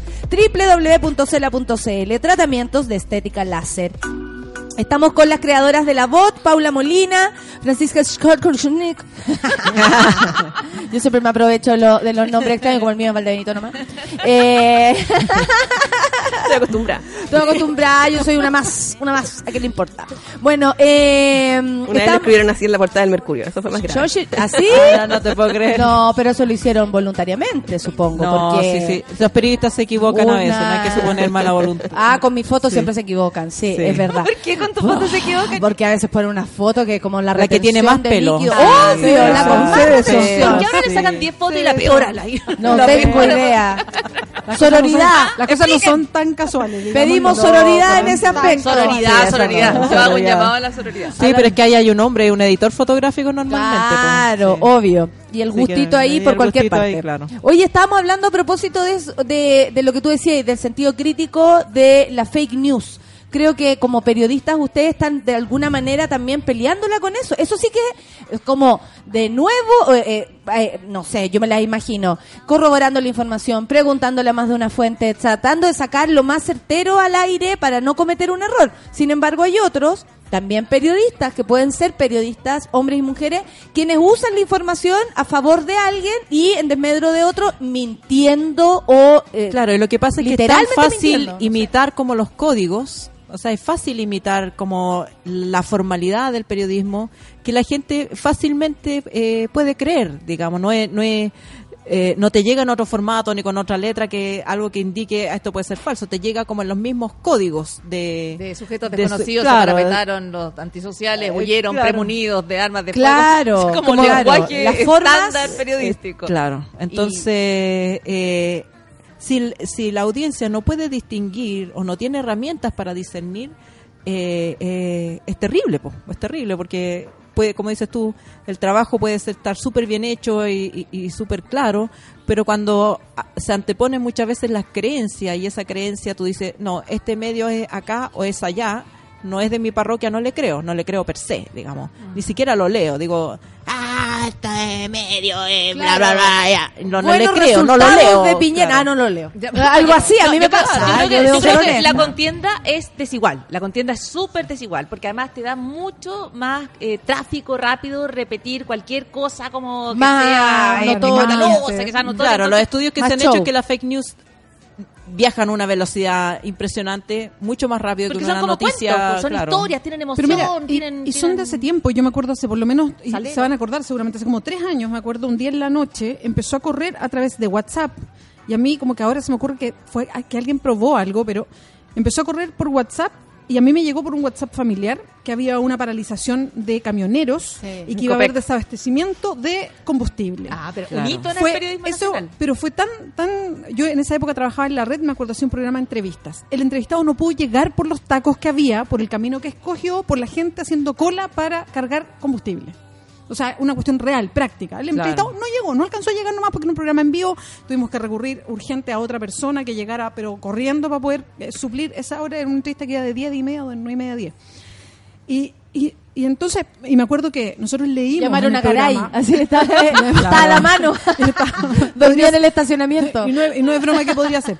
Y, y me acuerdo que, que creo que Copec fue, o el INAP, que eh, tiró un comunicado oficial que decía que, era- que eso era falso, que no había ni desabastecimiento, Ni ni, paro de había paro de camiones, que, y nosotros leímos eso al aire y a mí me seguían llegando de- por el WhatsApp familiar, no, sí, y, y rebatían al ENAP. No si es verdad. Lo que pasa es que, ahora, ¿cuál era el origen? Porque a todo el miente, mundo porque le además siempre te por llega con, e- lado? con ese es una fuente interna de NAP que Exacto. claro Yo conozco como, a mi tío que trabaja en el NAP. Exactamente, claro. y todo eso se va retransmitiendo y, y en ese momento la gente prefería, gente, y estoy hablando de gente no- eh, que tiene un cierto nivel de información, por eso yo digo que es tan potente cuando alguien te saluda, tú lo conoces o la conoces, o, o tienes en la idea que la conoces, la, la fortaleza de esa información, por eso es complejo, que decían, no, pero sí, es que esto me lo dijo un amigo y de que trabaja efectivamente ahí y como que discutían algo que no era cierto. Es que yo- todos los ahí ahí y eso volver- o la mujer Claro, que la asaltaban en el estacionamiento volvamos- que venía con audio. Paula, para que volvamos a la voz re- re- respecto a esto. Eh, Ya, yo quiero volver, es que quería volver al WhatsApp porque no les pasa a usted, o a la mensajería. La bot funciona por mensajería y yo les decía, había gente que estaba enamorada un poco de la bot o enganchada con la bot y todavía le tiene mucho cariño y a nosotros nos encanta esa parte. Pero luego está el tema de que la mensajería te hace parecer cualquier, a cualquier persona más cercana de lo que es. No les pasa a ustedes. Que tienen Claro. amigos que quizás no son tan amigas, más menos amigas, un poco amigas, pero si le mandan un WhatsApp, la conversación inmediatamente es súper cercana. Hola, ¿cómo estáis?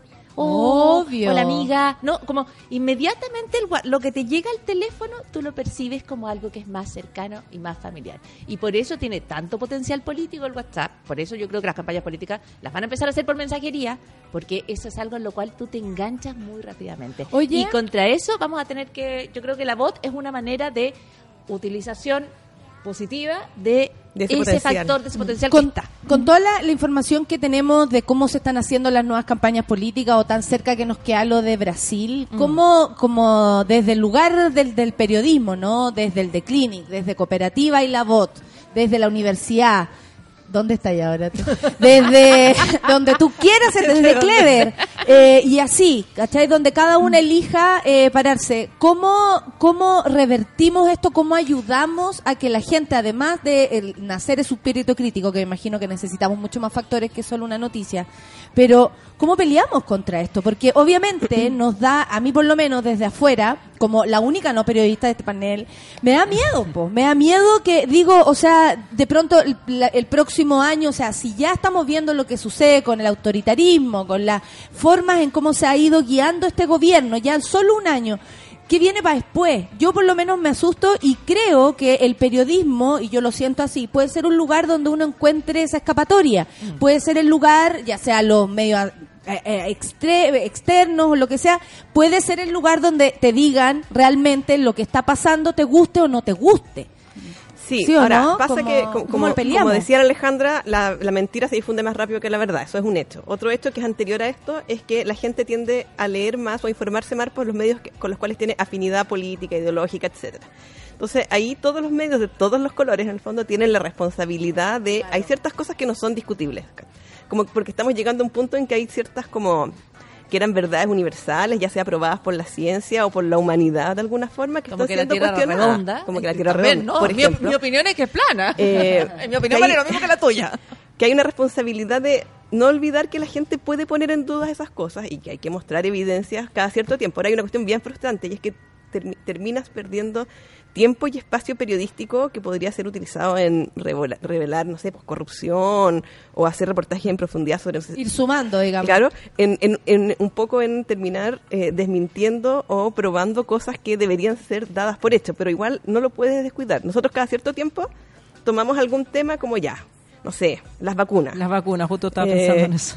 Trabajamos ahí con, con la gente de Til Mercurio, tenemos una- un, un acuerdo que ellos nos ayudan y hacemos hartos temas como de combatir la pseudociencia, como esa. Entonces es importante, es importante, la gente se está enfermando, los padres no están vacunando a los hijos, etcétera. Ya mos- mostremos por qué, paso a paso, lógicamente, cuáles son los datos, por qué los estudios que dicen que las vacunas generan autismo son falsos. Mira, aquí está, está desmentido, etcétera. Y aunque pueda parecer a veces medio repetitivo, Sí. no hay que dejar de volver una y otra vez porque el daño que están generando esas cosas son- es tremendo. Pues Nata, yo creo que la respuesta para mí es que tienes que ser más rápido que ellos, tienes que ser más creativo que ellos, tienes que ser más atractivo que ellos, tienes que pelear con las armas de ellos. Porque de alguna manera nos estamos protegiendo, o sea, no estamos anticipando, pues ya sabemos lo que viene. O sea, en ese mundo que tú dices, tienes temor de que finalmente las mentiras inunden todo, la desinformación lo inunde todo y nadie sepa dónde estamos, que es como el temor de Don Noam Chomsky, a eso tú tienes que eh, contraatacar, no te puedes quedar quieto. Nosotros tenemos un robot, ¿por qué? Porque la mayor parte de los bots son malos.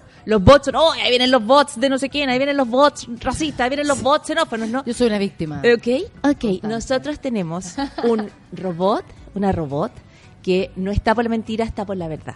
Que no está por las ofensas, está por el respeto. Entonces, yo creo que eso es bueno. Tienes que tomar esas armas y pelear, dar la pelea hasta el final. O sea, yo creo que siempre hemos vivido tiempos mucho peores en términos de montajes, mentiras y eh, falta de democracia. Entonces, no nos vamos a rendir ahora. Hay que pelear, hay que trabajar todo lo Hay- que se pueda. Es que hay, hay un fenómeno que yo creo que además potencia eh, hoy día las fake news o montajes respecto a antes y que tiene que ver con las mismas redes sociales.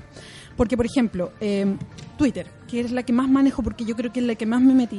Mm. En Twitter uno empieza a seguir gente que piensa lo mismo que una. Sí. Entonces tú ves tu Twitter y dices, "Pa, todos pensamos lo mismo. Ay, qué bueno, estoy en un lugar protegido. La caja de resonancia. Tú empiezas a pensar que este micromundo tuyo es el, mic- es el mundo verdadero. Cuando pasa eso, se reafirman posiciones más que las verdades. Entonces después tú empiezas a mirar de manera distinto, distinta una, una noticia que puede ser falsa. ¿Por qué? Porque reafirma algo tuyo.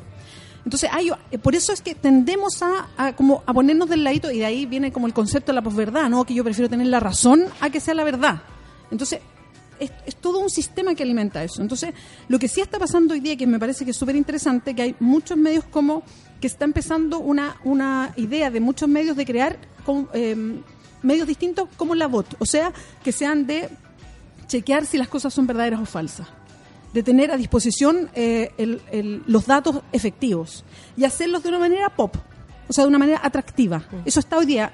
Tal como hay una serie de sitios que se están creando, principalmente yo diría en Europa y en Estados Unidos, que están, no sé, hay un sitio que es espectacular que se llama Trollbusters, así como Ghostbusters, y te enseñan cómo detectar los troles, cuántos tienes en tus cuentas, como también para establecer lo que es verdad de lo que es mentira, de lo que está armado a propósito de lo que no está armado a propósito. El maldito bulo Sí, en España es también es muy bueno. Es, es un maldito bulo. Ahora- explica que no es cierto y por qué, pero de la misma manera, con, con la misma rapidez, con el mismo atractivo Y si vamos a, que corren las mentiras. Perdona, Paula, y si vamos a lo electoral, y, y me parece que esto es súper interesante, eh, Andrés Manuel López Obrador, el nuevo presidente mexicano, lo que hizo cuando armó su equipo de comunicaciones, de lo primero que hizo fue buscar a la gente que más sabía en México de montajes, fake news, en fin, eh, y los trajo a trabajar con él como parte de su equipo comunicacional para ir desmontando lo que él sabía que le iba a pasar, que eran todos los montajes o las fake news que iba a tener que enfrentar como candidato presidencial. Y me parece que ahí él inmediatamente le dio la mira, vuelta. Pero que hay que anticiparse, pues si ya O sea, sabemos lo que viene. Sabe lo que venía. Obama también, eh, eh, eh, parte de su eh, triunfo electoral tuvo que ver con eh, que él se anticipó a usar la- las herramientas digitales. Pero a mí me parece también que la política tiene una responsabilidad altísima en esto, porque la política es donde las personas muchas veces aprenden pensamiento crítico. Hay no sé, po, en una población, eh, gente que se mete en la junta de vecinos, que tiene octavo básico, que no terminó Llega la universidad. un, llega un poblador un poco más Claro, pero, activo. pero ahí es donde se producía la educación política. Sí. Ahí es donde ese era el espacio donde Tu la calle, gente tu aprendía a pensar, aprendía a saber cosas que y generalmente en la escuela no te va a enseñar porque la escuela eh, eh, los contenidos normalmente son no conflictivos. Cuando hay un tema conflictivo no lo ponemos el golpe de estado, no sé qué, no- lo sacamos del, del programa. Todas esas cosas se aprenden de afuera. Y lo que no aprendiste en la familia, que normalmente es una reproducción del- de los pensamientos de los padres pa- hacia los hijos, toda la manera toda la manera de pensar distinto a tu familia distinto a tu entorno venía por la formación afuera en el barrio la familia la política la iglesia lamentablemente y esos son los espacios que se han perdido han desaparecido por distintas razones entonces ahora las personas están solas solas a Y merced la información. de sus creencias solas con su teléfono celular entonces la política, muchas veces, en mi opinión, in- in- incluso los partidos más progresistas, eh, eh, tratan de hacer política a través de redes sociales y ya abandonaron, y allá están los Abandonaron la calle. evangélicos. En la calle, ¿quién está? Los evangélicos, los fanáticos. Momento, Eso están haciendo quiero- trabajos que- de base. Pero quiero agregar algo desde ahora desde, desde la radio cooperativa Y es que la gente, muchas veces esa gente que está sola está con la radio.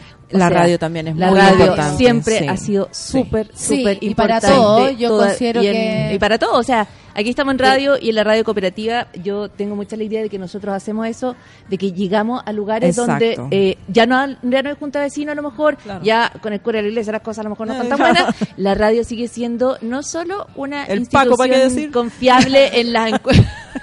Alejandra. Quiero decir, no solo cuando dicen la radio es el medio más confiable para las personas, no es como, ah, que un- eh, estamos en el mejor negocio. Es De hecho, no lo es. tenemos, de hecho, no lo- Claro, o sea, y la magia de la pero radio- tenemos todavía claro. la oportunidad de llegar allí donde no llegan otros y hay personas que en este momento están escuchando y están aprendiendo algo de política o, eh, eh, eh, O poniéndole atención a lo claro. que van a leer mañana ¿Cuánta y gente- hacer su... ¿cuánta- ¿Cuántas mujeres tú crees que han aprendido con la Nata Valdebenito Muchas. respecto a su propio valor, a lo que pueden pedir? ¿Cuántas mujeres han aprendido contigo?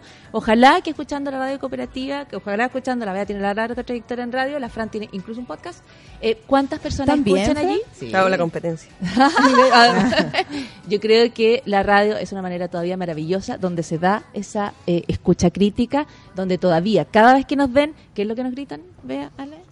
Digan la verdad. Digan la verdad. Y uno, Guau. y yo a mí cada vez que lo Hoy que- todos dicen... Sí. Y Guau, cada vez- lo dijeron en coro. Y a mí cada vez que me lo gritan, A mí también digo, me gritan de oye, por Bien. favor, ¿A ti, qué te gritan? No, no te- Digan, no te di- gritan. di todo, Oye, cuenta eso. No, pero ah, de te decían, Y digan la verdad, como que lo que estás diciendo es mentira. Como que éramos todos mentirosos. Ah, que perdona, solo una cosa, yo lo leo distinto. Yo Ah, digo que cuando alguien te dice, di la verdad, es porque tiene la esperanza de que, tú lo hagas. Bueno, Ah, yo lo tomaba en el, lo malo. dicho era en los Ah, tiempos de dictadura que, Claro, no sé, pues. Se armaban Sí. eh, eh, una protesta y tú estabas cubriendo algo y pasaba alguien por detrás y te decía, digan la verdad. Ah, pero a mí también democracia me, me han gritado digan la verdad y otra cosa muy bonita que una vez me dijeron que es lo más lindo que, que nunca me han dicho con un micrófono y una grabadora en la mano, me acuerdo, fue usted es una de nosotros. Con usted yo puedo hablar, usted La radio al menos yo la siento La así. radio es Y- parte o sea, de por la lo menos la ventaja de la Sí. radio es que no necesitas saber leer, que es una es que Puede ser una mayor que te inclusivo, porque claro, la, la, la lectura, al saber leer y entender lo que lees, igual deja a mucha gente afuera y son todos ciudadanos. Eh, Sí, para eso, terminar, yo creo que lo importante sí. es la educación al final. Sí, O sea, pues, por y, eso, y los planes claro. de programas sí- hoy se incluye el pensamiento crítico y se incluye la lectura de la prensa como parte de los programas y eso hay que aumentarlo. En Italia incluso a los eh, educación media en el fondo les están enseñando fact-checking como para que desde el colegio bacán. Súper importante, porque sin bien. educación, sin, una- Oye, Francisca, repitamos cómo se pueden ir sumando a, a recibir la información de la bot, a conversar con este sistema eh, súper... La, la, la bot les conversa en dos plataformas. Eso, en, po, en pero Facebook Messenger y en Telegram. Ya. Y lo buscan como robot la bot. Ahí le dicen hola y ella los va a saludar y les va a decir que aprueben los términos y ahí solo sentarse a esperar que empiecen a llegar historias. Ahora, una cosa, para que no queden, puede causar una impresión que no es. Para que no queden La- pillo. Claro, la robot no, es un no, no hace solo fact-checking, hace mucho más. Eh, cuenta historias de todo tipo, te, te actualiza de lo que los diarios no te cuentan. Incluso últimamente estamos en un proyecto con el Consorcio Internacional de Periodistas de Investigación eh, y somos parte de una investigación mundial sobre dispositivos médicos que ha estado súper potente. Y tiene una página web que se llama www.labot.cl, donde están además los reportajes que ha publicado. Oye, algunas personas preguntan, ¿dónde está el Messenger? En Facebook. Y hay personas que dicen, no tengo Messenger. Facebook le ha puesto el Messenger en algún lugar del computador, usted siempre lo va a encontrar porque está allí. Claro, Allí es el antiguo inbox. Es el Exacto. antiguo inbox, ese es el Messenger. Ale, oye, ¿vamos despidiéndonos? No. Beatriz, ¿algo que decir? ¿Dónde va a andar esta semana revolviéndola? Muy bien. En Concepción. bien. En. Concepción, ¿Qué en a Rancagua. Voy a ir diálogo feminista en los dos lados. Perfecto. en Conce y en eh, Rancagua. En Conce el jueves, en Rancagua el viernes. Y quería mandarle saludo a Jovi. Me- el otro día estuve en eh, la Universidad de los Lagos, acá en Santiago, también en un conversatorio feminista, y ella me tomó y me dice, yo soy una de las monas. Así siempre se, esto me pasa en todas partes del país, nos preguntan por el panel feminista, Sí. te mandan muchos saludos, y ella en especial me dijo, mira, tú no sabes cómo la Natalia Valdebenito a mí me cambió la vida. Nunca la he visto en persona para decirle, pero hoy día estoy estudiando, hoy día me reconozco de otra manera, y eso es gracias a escucharla todos los días. A mucho-. Un abrazo para ahí están los saludos. Espero estar a la altura Wow. siempre de lo que estás sintiendo. No, precioso. Ale, Sí, no, voy- No tengo ningún ¿Con mensaje qué en va a ir particular. la próxima No, semana? no, no. La- Tranquilo, la- la- tranquilo. O ¿con qué sea, Tranquilo. golpe? Pueden, pueden descansar una semana. Paula, ¿dónde te podemos encontrar en tu voz Estoy por en ahí? la radio cooperativa todas las tardes eh, a las 4 pm. Estoy en cooperativa.cl siempre. Los invito a escuchar La Franja con Andrés Calavsky, Daniel Villalobos y Aldo Esquiapacase. Los invito, por supuesto, a comunicarse con la bot en la bot.cl. Y un saludo a mi hijo Bruno Esquiapacase, que ayer recibió un premio por su calidad humana. Y si tuviera ganado un premio por otras cosas, no lo contaría aquí, pero creo que es un Pero eso te mató. Sí, sí, Qué estaba muy... Y además me dijo todos los saludos para Natalia Valdés. Oye, que, que me siento muy honrada con ese ganador, Fran. ¿A tus alumnos? ¿Qué, va- qué, qué- qué saludo quieres mandar o qué quieres decir? ¿Dónde te podemos No, escuchar también? eh, me pueden escuchar en www.vergara240.cl. Van a escuchar y ahí están todos los podcasts de los profesores de la escuela y de toda la universidad. Hay historias muy interesantes. Perfecto. Más todo lo que está, en todo lo que está, po. Además, Más la bot, Oye, más y, a la bot, nuestra, y a nuestra tercera rueda de la robot, que es Andrea Insunza, que no estuvo aquí hoy con No estuvo nosotros. acá, pero le mandamos salud y la, hemos invitado un montón de veces, así que espero que un día esté acá y le voy a hacer preguntas de la vida real. Ya. claro. Oye, ¿qué- gracias por la feliz? invitación. Gracias por la invitación. Felices de volver. Precioso Ya, programa. Felices, Dale. nosotros también. Imagínate el manso panel, me, me siento, pero ya nada más Raquel Correa. Son las 10 con 29. Muchas gracias a mi panel, a Alejandra, a Beatriz, que siempre me acompañan, que por suerte hoy día pudieron venir las dos, y a estas grandes periodistas que hoy día también hicieron de esto un maravilloso panel. Son las 10 con 29. Nos vamos a ir con música. Janet Jackson. ¿Qué tal? Muy en la época, ¿o no? ¿No sientes? Total, No total. sé. All for you, café con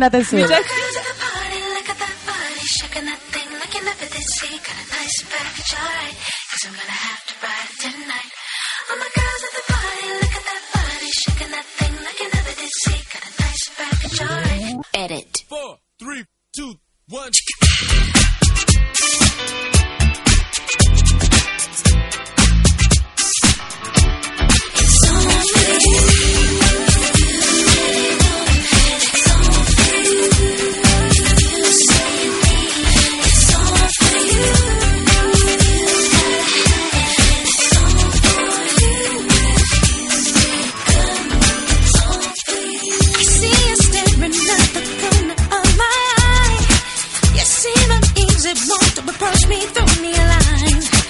but there's something inside you, grab your sense, who am I? I know exactly, cause it happens with all I got.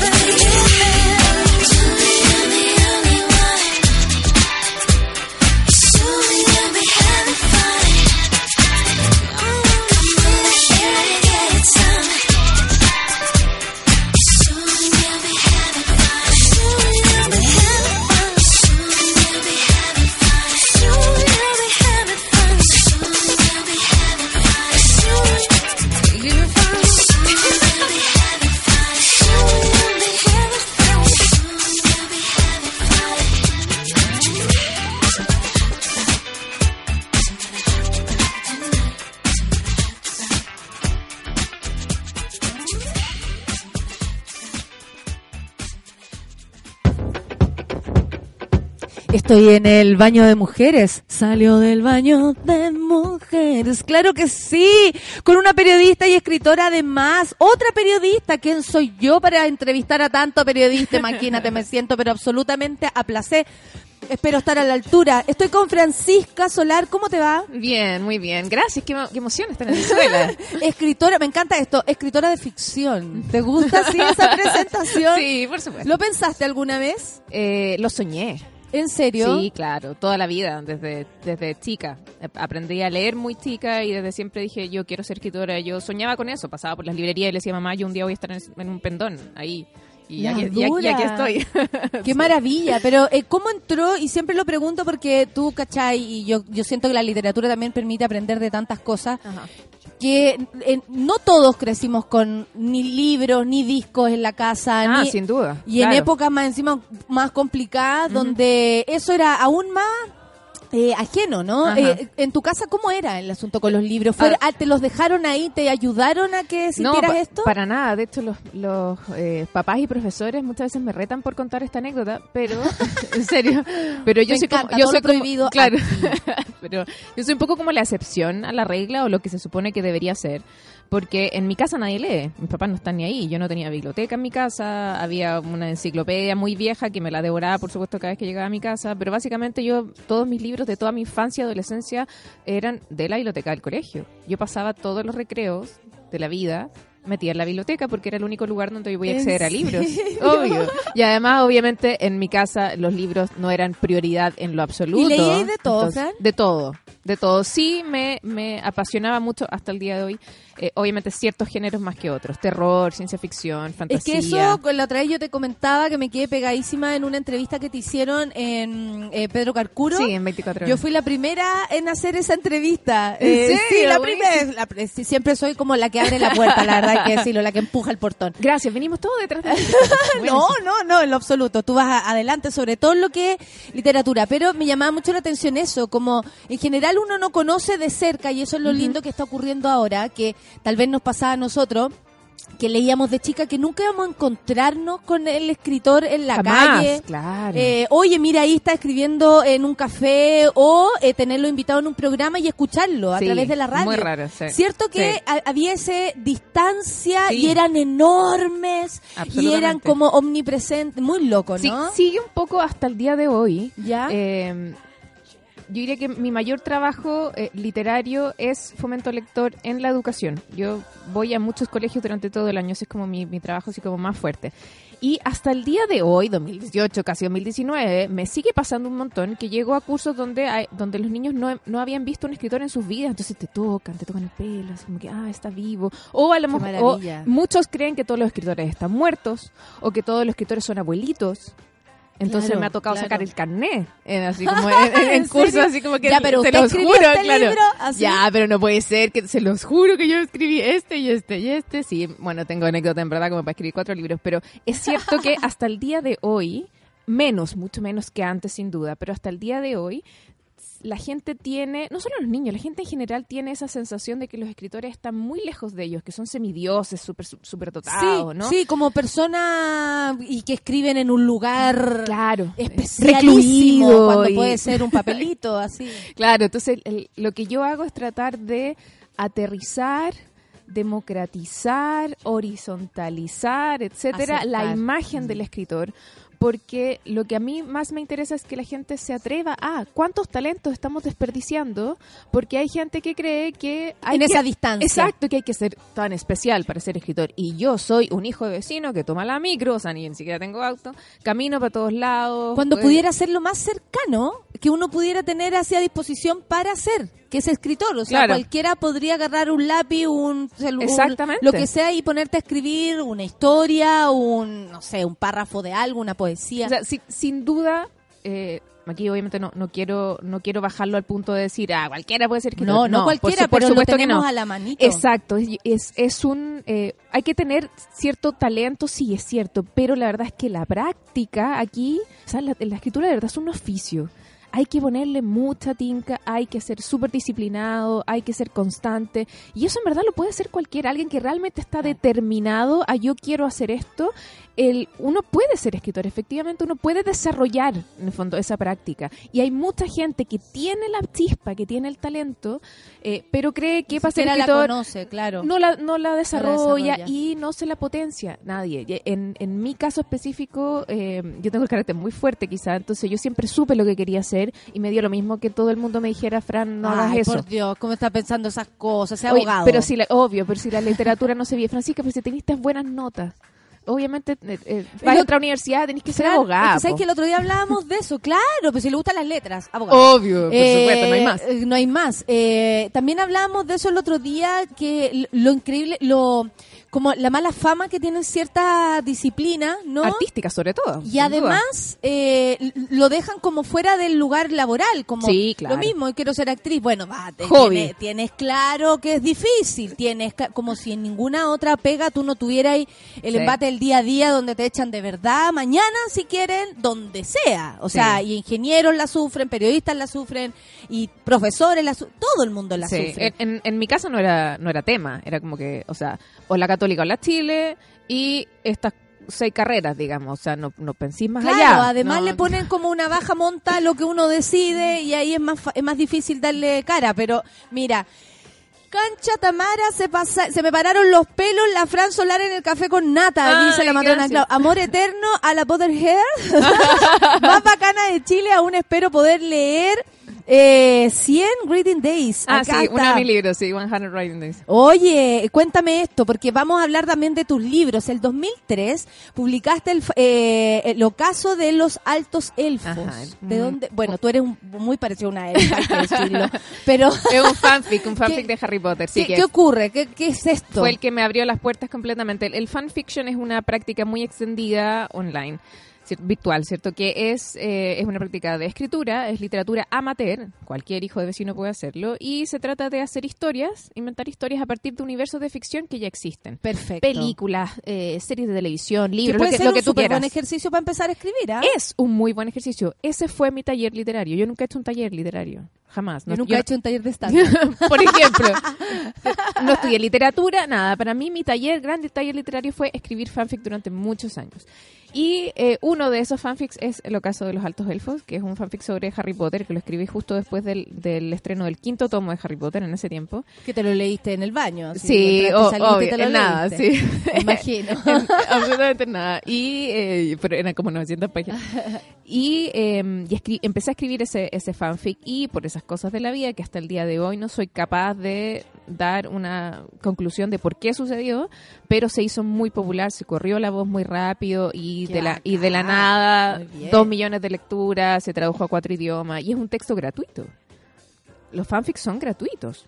No, yo no gano nada por esto, solamente exhibición, por así decirlo. Pero fue suficiente para que Penguin Random House en España me llamaran y dijeran, Fran, En queremos que... España, nada Claro. más y nada menos. Me abrió todas las puertas, ahí comenzó mi ¿Cuántas carrera. novelas, novelas o eh, Tengo eh, libros, en total tengo 10 libros publicados hasta el día Cuéntame, cuéntamelos todos. de hoy. ya, este fue, esto fue lo primero, el ocaso de los altos elfos. Ese es un fanfic, ese es un fanfiction, sí, que ese, que claro, son casi 800 páginas, entonces sí, fue mucha pega, un año y qué sé yo, pero ese es un libro que no está publicado en ¿Cuántas papel. páginas? 756. No te creo. ¿Y Me cuál es tu horario año. de, de, de, de- de- eso? ¿Cómo tú distribuyes tus días? Cuéntame. No, en, en ese tiempo yo estaba en la U, yo ni siquiera había salido de la universidad. Más encima. Sí, más o sea, encima. dejaste de ir a la nona, dejaste de ir a No, yo- la- yo al escribía- entrelatas por esta Claro. Rapa Nui, claro. Por Uy, estar mi- escribiendo. Mi, carné a la cresta. Eh, Todo, todo, yo Todo, no. sí.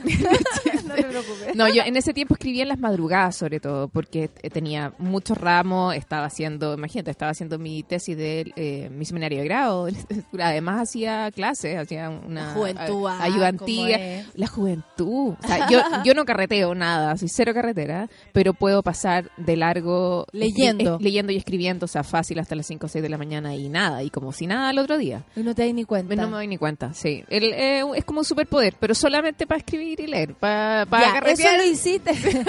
eso lo hiciste durante la carrera. Y Sí. cuéntame Y, de y el- y del, y del resto, bueno, a ver, eh, tengo tengo cinco libros que son que son lectura complementaria en colegio, o sea, son infantiles, juveniles. Que, el, que lo- como lo te decía antes, es el, yo diría que es mi mayor trabajo literario que hago durante todo el año, que es visitar colegios. Eso, pu- puede ser un trabajo porque obviamente uno tiene que costear lo que quiere hacer, ¿no? Y uno puede decidir a veces hacer trabajo re- remunerado para hacer otras cosas. Sí, obvio. Pero aquí veo que además de ser una, una pega estable, para ti también es un objetivo. Sí, por supuesto. El fomento lector para mí es un absoluto objetivo. O sea, eh, yo lo siento. Hay un montón de escritores que sienten que no es parte de su pega. Sí, yo creo sí, que sí, sí.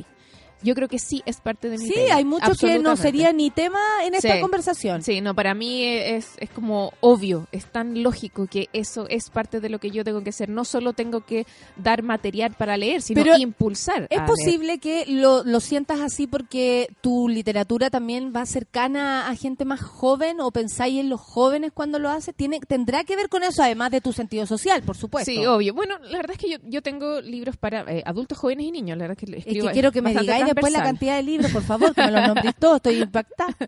Pero yo creo, sí, como al- eh, es bien transversal lo que trato de hacer en general siempre, eh, a, a varios públicos.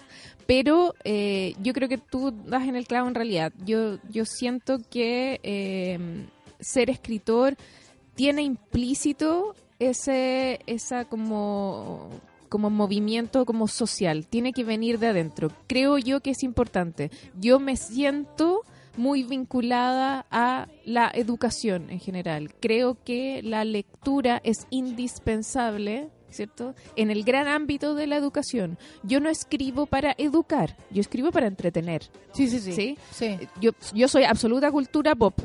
Cero aquí academicista ni intelectualoide, cero. Pura cultura pop, yo escribo para entretener. Eso es lo que a mí me importa. Pero A ti el- te interesa que la gente se entretenga leyendo. Así, absolutamente, que lo disfrute, que se ría, que grite, que me insulte por, Twitter y me diga, Fran, tu libro me duró dos viajes de metro, no puede ser. Eso para mí es un éxito total. Fran, por favor, cuéntanos los libros. ¿Cuáles son mis libros? Sí. Bueno, eh, tengo, a ver, eh, dos novelas juveniles, La Séptima M y El Hada de las Cadenas. Tengo infantiles, eh, igual a mí, distinto a ti, eh, La asombrosa historia del espejo roto, Sobre ruedas, Mensajeros, Almas de rojo, que es el que, es el que acaba Sí, de sacar sí, ahora, ahora. El, el último, ¿cierto? Que ese es para, es para media. Eh, tengo 100 Writing Days, 100 días escribiendo, que es una compilación de 100 microcuentos que hice el 2004. Escribí... Perfecto. ¿Qué edad teníais? el 2004 tenía, gracias, tenía eh, 31. El, No, ¿qué edad tenés tú ahora? 35. El 2004 no tenías 31. Erais más chica. Más chica todavía no. Sí, po. Yo- yo no sé sumar ni 2014 restar, que- 31. sí, claro, tenías como 20 años, Fran. No, bueno, yo partí escribiendo muy chica. Sí, así que pues, por yo, yo eso. pier- me, compier- me pierdo completamente en la cifra. Imagínate, yo firmé mi primer contrato a los 22. Oye, Entonces, espérate. como que es, es heavy que, se- que no puedo creer que haya pasado tanto tiempo y haya hecho tantas cosas. Y diga y cuando me preguntan mi edad, digo, sí, yo tengo 35. Pero es como, ah, ya, entonces tenéis dos libros publicados. No, tengo 10. Claro, pero es que llevo demasiado tiempo escribiendo. Entonces, sí. Y eres muy fértil en ese aspecto, sí, eh, obviamente te sale del alma escribir Es mi libros. pasión absoluta. Es- ¿Y estáis es pensando hago. siempre en lo Todo que vas a escribir? Sí, todo el rato. Mi, mi cabeza no para. En Pero diálogos, espérate, en escenario. eso, no para y al- al- y además de eh, tus obras se tratan de ficción, de locura, o sea, De ¿en qué está tu locura. Mente? Bueno, desde Porque chica. tú no estás pensando como, hoy sí, él me miró nada, No, tú estás pensando que de los ojos le salieron una serpiente, como algo así, ¿o no? Sí, de- como digo, desde chica. Desde chica, no sé, yo tenía seis años cuando leía Lovecraft por primera vez. Y eh, me, me acuerdo que la bibliotecaria me pilló y fue como así como, Fran, no podéis leer, o sea, No, era Francisca, no podéis leer esto, así, qué sé yo. Pero fue como, me sentí como representada. Fue como, esto, esto es lo que yo quiero. Esto es lo que yo quiero escribir. Oye, son, cosas- Fran, son las cosas que se me ocurren. A mí me gusta mucho que existas porque estamos leyendo Gracias. mujeres. Yo creo que hay una necesidad también de eso, ¿no? Como, por ejemplo, yo, yo leo a Lina Meruane y siento que me habla a mí, que era algo que yo no había percibido ni en la poesía.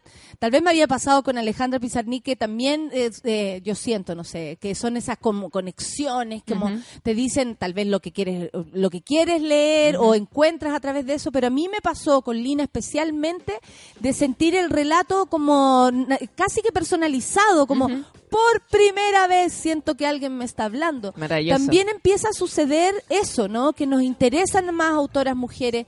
Te, te, que- ¿cómo, ¿Cómo tú ves esa lucha que estamos dando desde visibilizar a las mujeres en todo orden de aspecto, como también el, el, el insistir? Eh, tiene que ser algo consciente. sí, eh, absolutamente. mandar a leer mujeres, buscar historiadoras, Sí. eh, hacer ese ejercicio. Es un punto de vista completamente de- eh, distinto.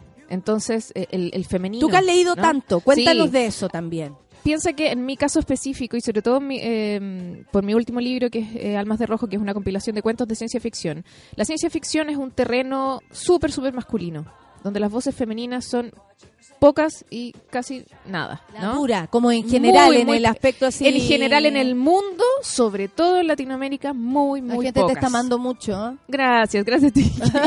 de, de verdad lo digo. Entonces, en la ciencia ficción, por ejemplo, solo por tomar un ejemplo, como es un terreno tremendamente masculino, ya por ser mujer cuesta entrar. Ya, Yo he, tenido conocidos y amigos así muy cercanos que como que eh, preocupados, que me dicen, eh, Fran, pero ¿estáis segura que quería hacer esto? Así como que, pero ¿En loco, es-? Es, es demasiado importante que las mujeres empecemos a tomar otros terrenos. Esta es mi literatura más auténtica.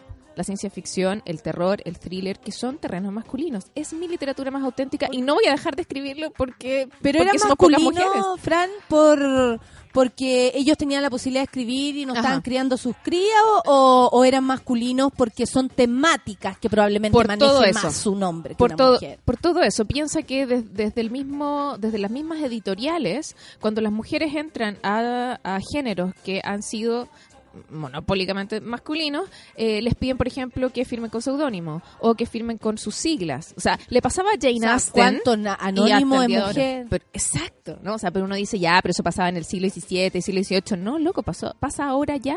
A Rowling la obligaron a firmar con sigla JK Rowling porque no su- pusiera- su, editor le dijo si, si la gente sabe que eres mujer nadie te va a leer Eso es un y eso fue el 97 pues, o sea ayer Según tú, Fran, ¿eso es un prejuicio? Absoluto. O, o la gente efectivamente si ve que lo que quien escribe es una mujer dejan de leerlo? es es un prejuicio pero al mismo tiempo Se hay- va acrecentando. Lógico, igual la gente lo va percibiendo, entonces es importante ahí, eh, vuelvo a tomar algo que había dicho antes, educar, ¿no? Hay que empezar a mostrar más a mujeres en ciertos terrenos que han sido muy dominados por los hombres para que se sienta no solo que es posible, sino que además enriquece el campo, que es muy importante. Entonces vuelvo de nuevo a la ciencia ficción.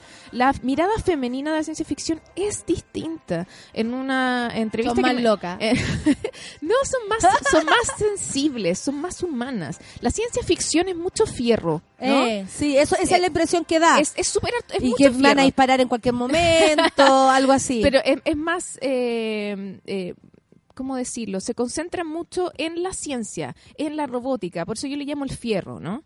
Eh, pero en mi ciencia ficción, mi mirada de la ciencia ficción tiene más que ver con cómo el humano se enfrenta a la máquina en, en lugar de la máquina en sí. Yo no pierdo tanto tiempo describiéndote la máquina, describiendo el robot, describiendo el planeta nuevo. Eh, invierto tiempo en cuál es la eh, cómo se relacionan las personas en ese minuto específico en ese contexto específico no porque esa es mi mirada eso es lo que más me interesa ¿ya? no quiere decir que hombres escritores de ciencia ficción no hayan explorado eso por, Por cier- supuesto. por cierto que sí Ray Bradbury es uno de mis grandes maestros y él lo hizo muy bien Eh, pero de todas maneras siento que la mirada femenina de la ciencia ficción le da una sutileza Encantadora, por emocio- supuesto, de- emocional, emocional. al género que es un aporte sin duda. Lo mismo con el terror. A mí el terror, el, el que más me gusta es el terror que es más sutil. También digo harto esta frase, que es yo prefiero mil veces eh, infundir el terror que da imaginar que hay en la oscuridad que mostrarte el monstruo a plena luz. ¿Sí? Eh, al- a, los hombres les encanta mostrarte lo- el, el monstruo a plena luz porque ellos son muy visuales, les gusta ver. Las mujeres somos más sensoriales, ut- utilizamos más otros sentidos. Por lo tanto, para mí el terror que es más efectivo es el que te invita a imaginar a que te imagines, a que te psicosees. Que tu mente... Antes que mostrártelo, Claro, ¿no? la mente es aún más, más heavy que Obvio lo que, que estáis sí, leyendo. es- es- lo, lo que tú puedas imaginar siempre va a ser mucho peor a lo que, a lo que vas a poder leer, ¿no? sí. Obvio. Entonces, Es verdad. es tan importante la mirada femenina en todos los géneros, en toda la literatura en general, hay que impulsarla nomás como, Mira, como Fran, sea. qué gran autora, dice la Sandra Martínez. Con mi hijo leímos igual a, igual a mí, distinto Ah, a ti. sí. Hermoso, nos encantó leerlo. Gracias por tanto. Ay, gracias a ustedes por leerme ese libro. Yo tengo la Así. 7... La séptima M. La séptima Bueno. De Fran Solar, dice el Álvaro Jaques, como los X5 chilenos. Buenísimo. Lamentablemente la continuación salió en ebook y no en Sí, papel. sí, bueno, así, así, así las cosas. CTM dice la Constanza que motivada la invitada que seca y una que se levanta de la cama en las mañanas, ya que es un logro. Me dio depresión. la me, dice la Mariela. Eh, el último libro eh, es Almas de Rojo. Sí. Así, en, en pocos minutos, para que lo alcances a decir de qué se trata, eh, a quién te ha dirigido, qué, qué, qué hiciste con este libro. A ver, En- Fran. En breve son. ¿Qué crees que esta vez? ¿Qué hiciste esta vez? Eh, en breve, es una antología de cuentos, son ocho cuentos de ciencia ficción, cuatro cuentos que ya habían sido publicados en otras antologías en Chile y en España y cuatro cuentos inéditos. Son todos los, son todos los cuentos distintos. Mi visión, para que la gente entienda, yo creo que la mayoría lo va a entender, mi visión de la ciencia ficción obviamente es superhumana y tiene mucho de Black Mirror. Si alguien vio esa serie, sí, sí. esa es mi visión de la ciencia ficción. Es como los humanos somos monos con navaja con todo. Entonces, lo que se viene es peor de lo que estamos sufriendo hoy día. Eso, ese- esa es mi visión, lame- lamentablemente. Pero, pero la verdad es que he tenido muy buenas críticas, están súper entretenidos los cuentos, así que los recomiendo un montón. Y son, eh, es juvenil adulto. La verdad es que yo lo, yo lo recomiendo como desde 15 años en adelante. Tengo señores leyéndome en este minuto. Pero así que obvio, ¿por qué maravilloso. no? Y obviamente está en todas las librerías, así que consíganlo.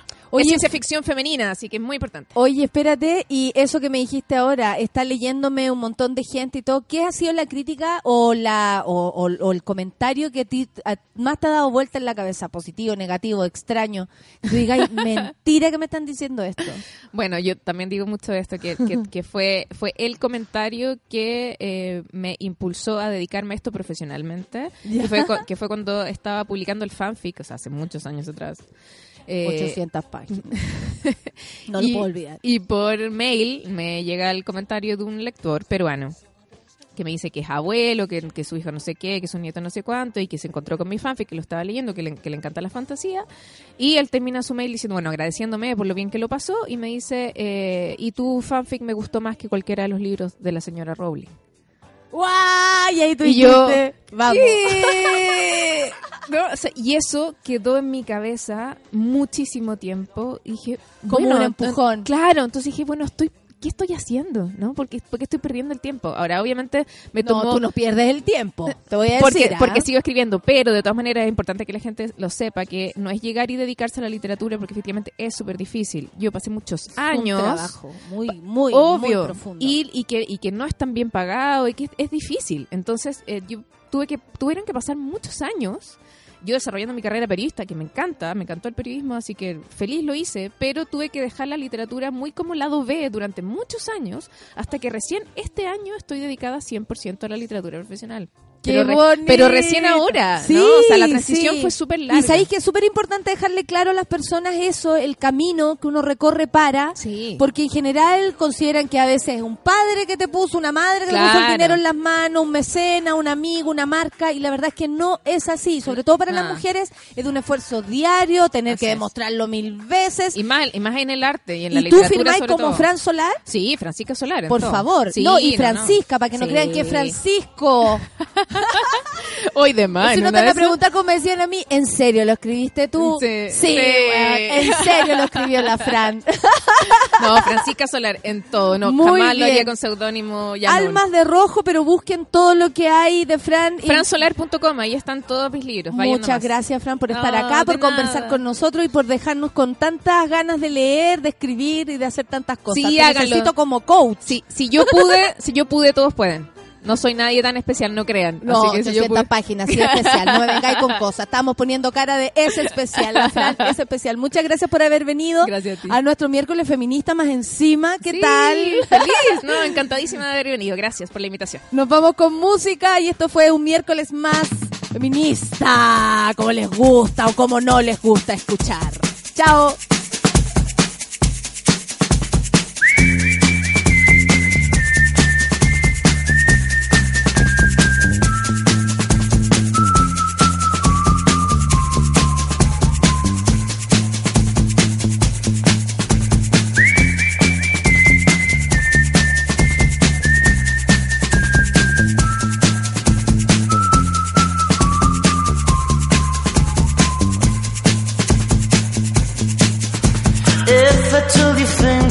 did before told you how I used to be. Would you go with someone like me? If you knew my story.